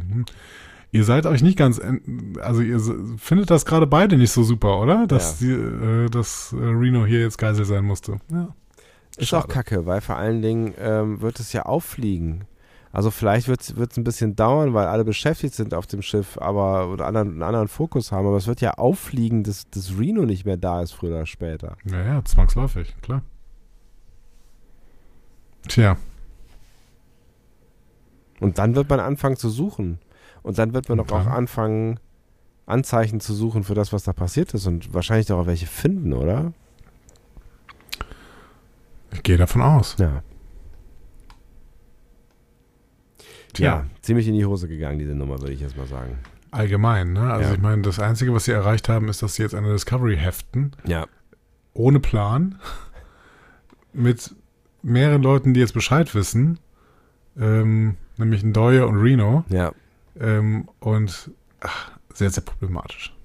Naja, der Plan ist, das, die Energiequelle zu, zu kapern. Und die DMA damit zu zerstören. Again. Was glaubst du, wie es aussieht? Wie es ausgeht? Jetzt vor den letzten beiden Folgen? Oh, keine Ahnung. Ähm, ich finde meine Idee mit Book gerade richtig gut. ähm, aber ähm, ich vermute, dass es anders ausgehen wird als das erste Mal. Ne? Also ich ver- vermute mal nicht, dass, der- dass, dass Taka jetzt hier den, den letzten, das letzte Ding äh, haben wird. Ähm, Das heißt, wir gönnen ihm auch nicht, dass er in sein Universum kommt. ich glaube ehrlich gesagt nicht. Mhm. Okay. Ich glaube, das wird nicht passieren. Ich glaube, dass die Kommunikation aus irgendwelchen Gründen erstmal schlecht laufen wird und dass dann irgendwas äh, passieren wird, was die Gegenseite, also die Tensi, verstehen lässt, wo das Problem ist. Oder es ist so ähnlich, wie du eben geschildert hast, ne, dass es halt einfach moralisches Dilemma gibt für die Tensi, dass sie halt quasi, wenn sie die DMA abschalten, damit und damit halt den Völkermord äh, an anderen Planeten quasi ihren eigenen Völkermord unterschreiben. Mhm. Ähm, und dass das, äh, dass deswegen die Kommunikation abgebrochen wird und äh, Michael äh, mit ihrem Team äh, den Nachmittag rettet, äh, indem sie eine tolle Lösung findet für eine DMA, die nicht alles kaputt macht. Mhm. Das wäre die technische Lösung. Du, du, du glaubst eher, also ich, ich eigentlich auch, also wahrscheinlich wird es eine diplomatische Lösung sein, ne? Oder beides. Ja, aber so wie ich Discovery kenne, glaube ich, es wird dann halt eine, eine Gefühlslösung sein. Hm. Also im Endeffekt äh, wird das Ganze, wird die Lösung, kann die Lösung Empathie sein eigentlich.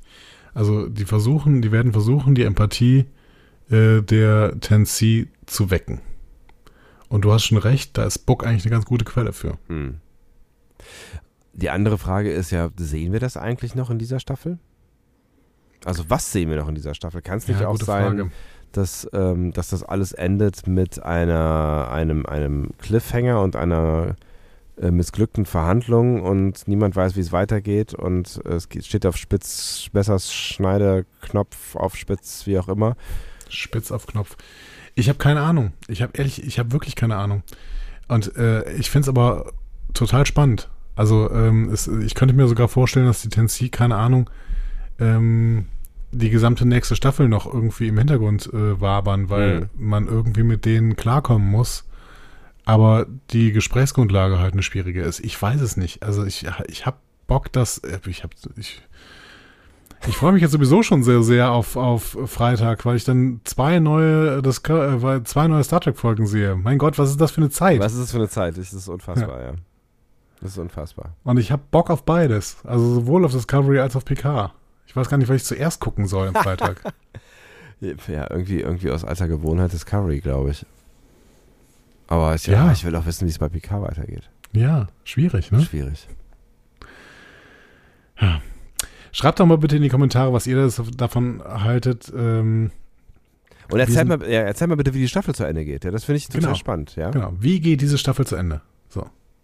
Ja, ich bin, bin, bin sehr auf äh, ausführliche Theorien gespannt oder auch, auch kurze. Also und glaubt ihr, dass wir wirklich noch äh, eine Lösung in dieser Staffel haben oder dass die Staffel vielleicht tatsächlich ähm, mit einem äh, mit einem Cliffhanger endet? Ist ja alles Maybe. möglich, ne? Alles möglich. Ja, Drückt doch mal auf den Button und äh, erzählt den Leuten, wo sie das machen können. äh, bitte Button. Diskussionen zu folgen findet ihr auf discoverypanel.de oder sprecht eine Nachricht auf den Discovery Panel Anrufbeantworter unter 02291 ukta uk 2. Unter der 02291 ukta uk 2 erreicht ihr uns auch per WhatsApp. Außerdem gibt es uns auch bei Instagram unter Discovery Panel, bei Twitter unter Panel Discovery und bei Facebook unter Discovery Podcast. Wir freuen uns über eure Nachrichten und über eure Kommentare. Das tun wir, wie immer. Natürlich. Äh, und jetzt ähm, gehen wir in die Nacht, würde ich sagen. Und äh, ich freue mich tierisch, ähm, nächstes Mal wieder aufs Feedback eingehen zu können und vielleicht dann noch ein bisschen was mit dir darüber diskutieren äh, zu können, was die Leute gedacht haben und was wir dann im Endeffekt gesehen haben Ja. am Freitag. Und jetzt ist es ja, jetzt ist es Hammer, jetzt sind wir, also ich finde die, die Staffel war ähm, bis hierhin, ähm, also ich konnte sie, konnte sie mir sehr gut angucken, aber wir hatten noch gar nicht so fürchterlich viel Gelegenheit zu spekulieren. Jetzt können wir hier mal ein bisschen in die Spekulationskiste reinsteigen und ähm, mal so ein bisschen hier einen raushauen. ja. Schon viel spekuliert auch. Ja, es gibt ja immer was zu spekulieren, aber es war nicht so irgendwie wie, wie Staffel 1 oder Staffel 2. Ja, also jetzt können wir noch mal ein bisschen einen raushauen und ich äh, bin sehr, sehr gespannt. Ob wir, vielleicht können wir das schon nach der nächsten Folge nicht mehr, weil dann alles Ja. schon geklärt ist. Maybe. Und ich bin auch sehr gespannt, äh, wie wir in Zukunft erscheinen werden und wann. Ja. Aber das werdet ihr dann wohl sehen. Mal sehen. Mal sehen. Mal Sollen wir eigentlich abstimmen lassen darüber, welche, welche Folge wir zuerst besprechen sollen? Ob, Nö. nee, machen wir, wie wir wollen. Ne? Keine Demokratie hier. Keine Demokratie, nee. Es ist, scheint ja eh aus dem Modus zu kommen. So, Oh letzter sarkastischer Kommentar für diesen Tag. Und äh, damit ist Schluss, liebe Freundinnen und Freunde. Äh, kommt gut durch den Tag äh, oder die Nacht und bis bald. Tschüss. Tschüss.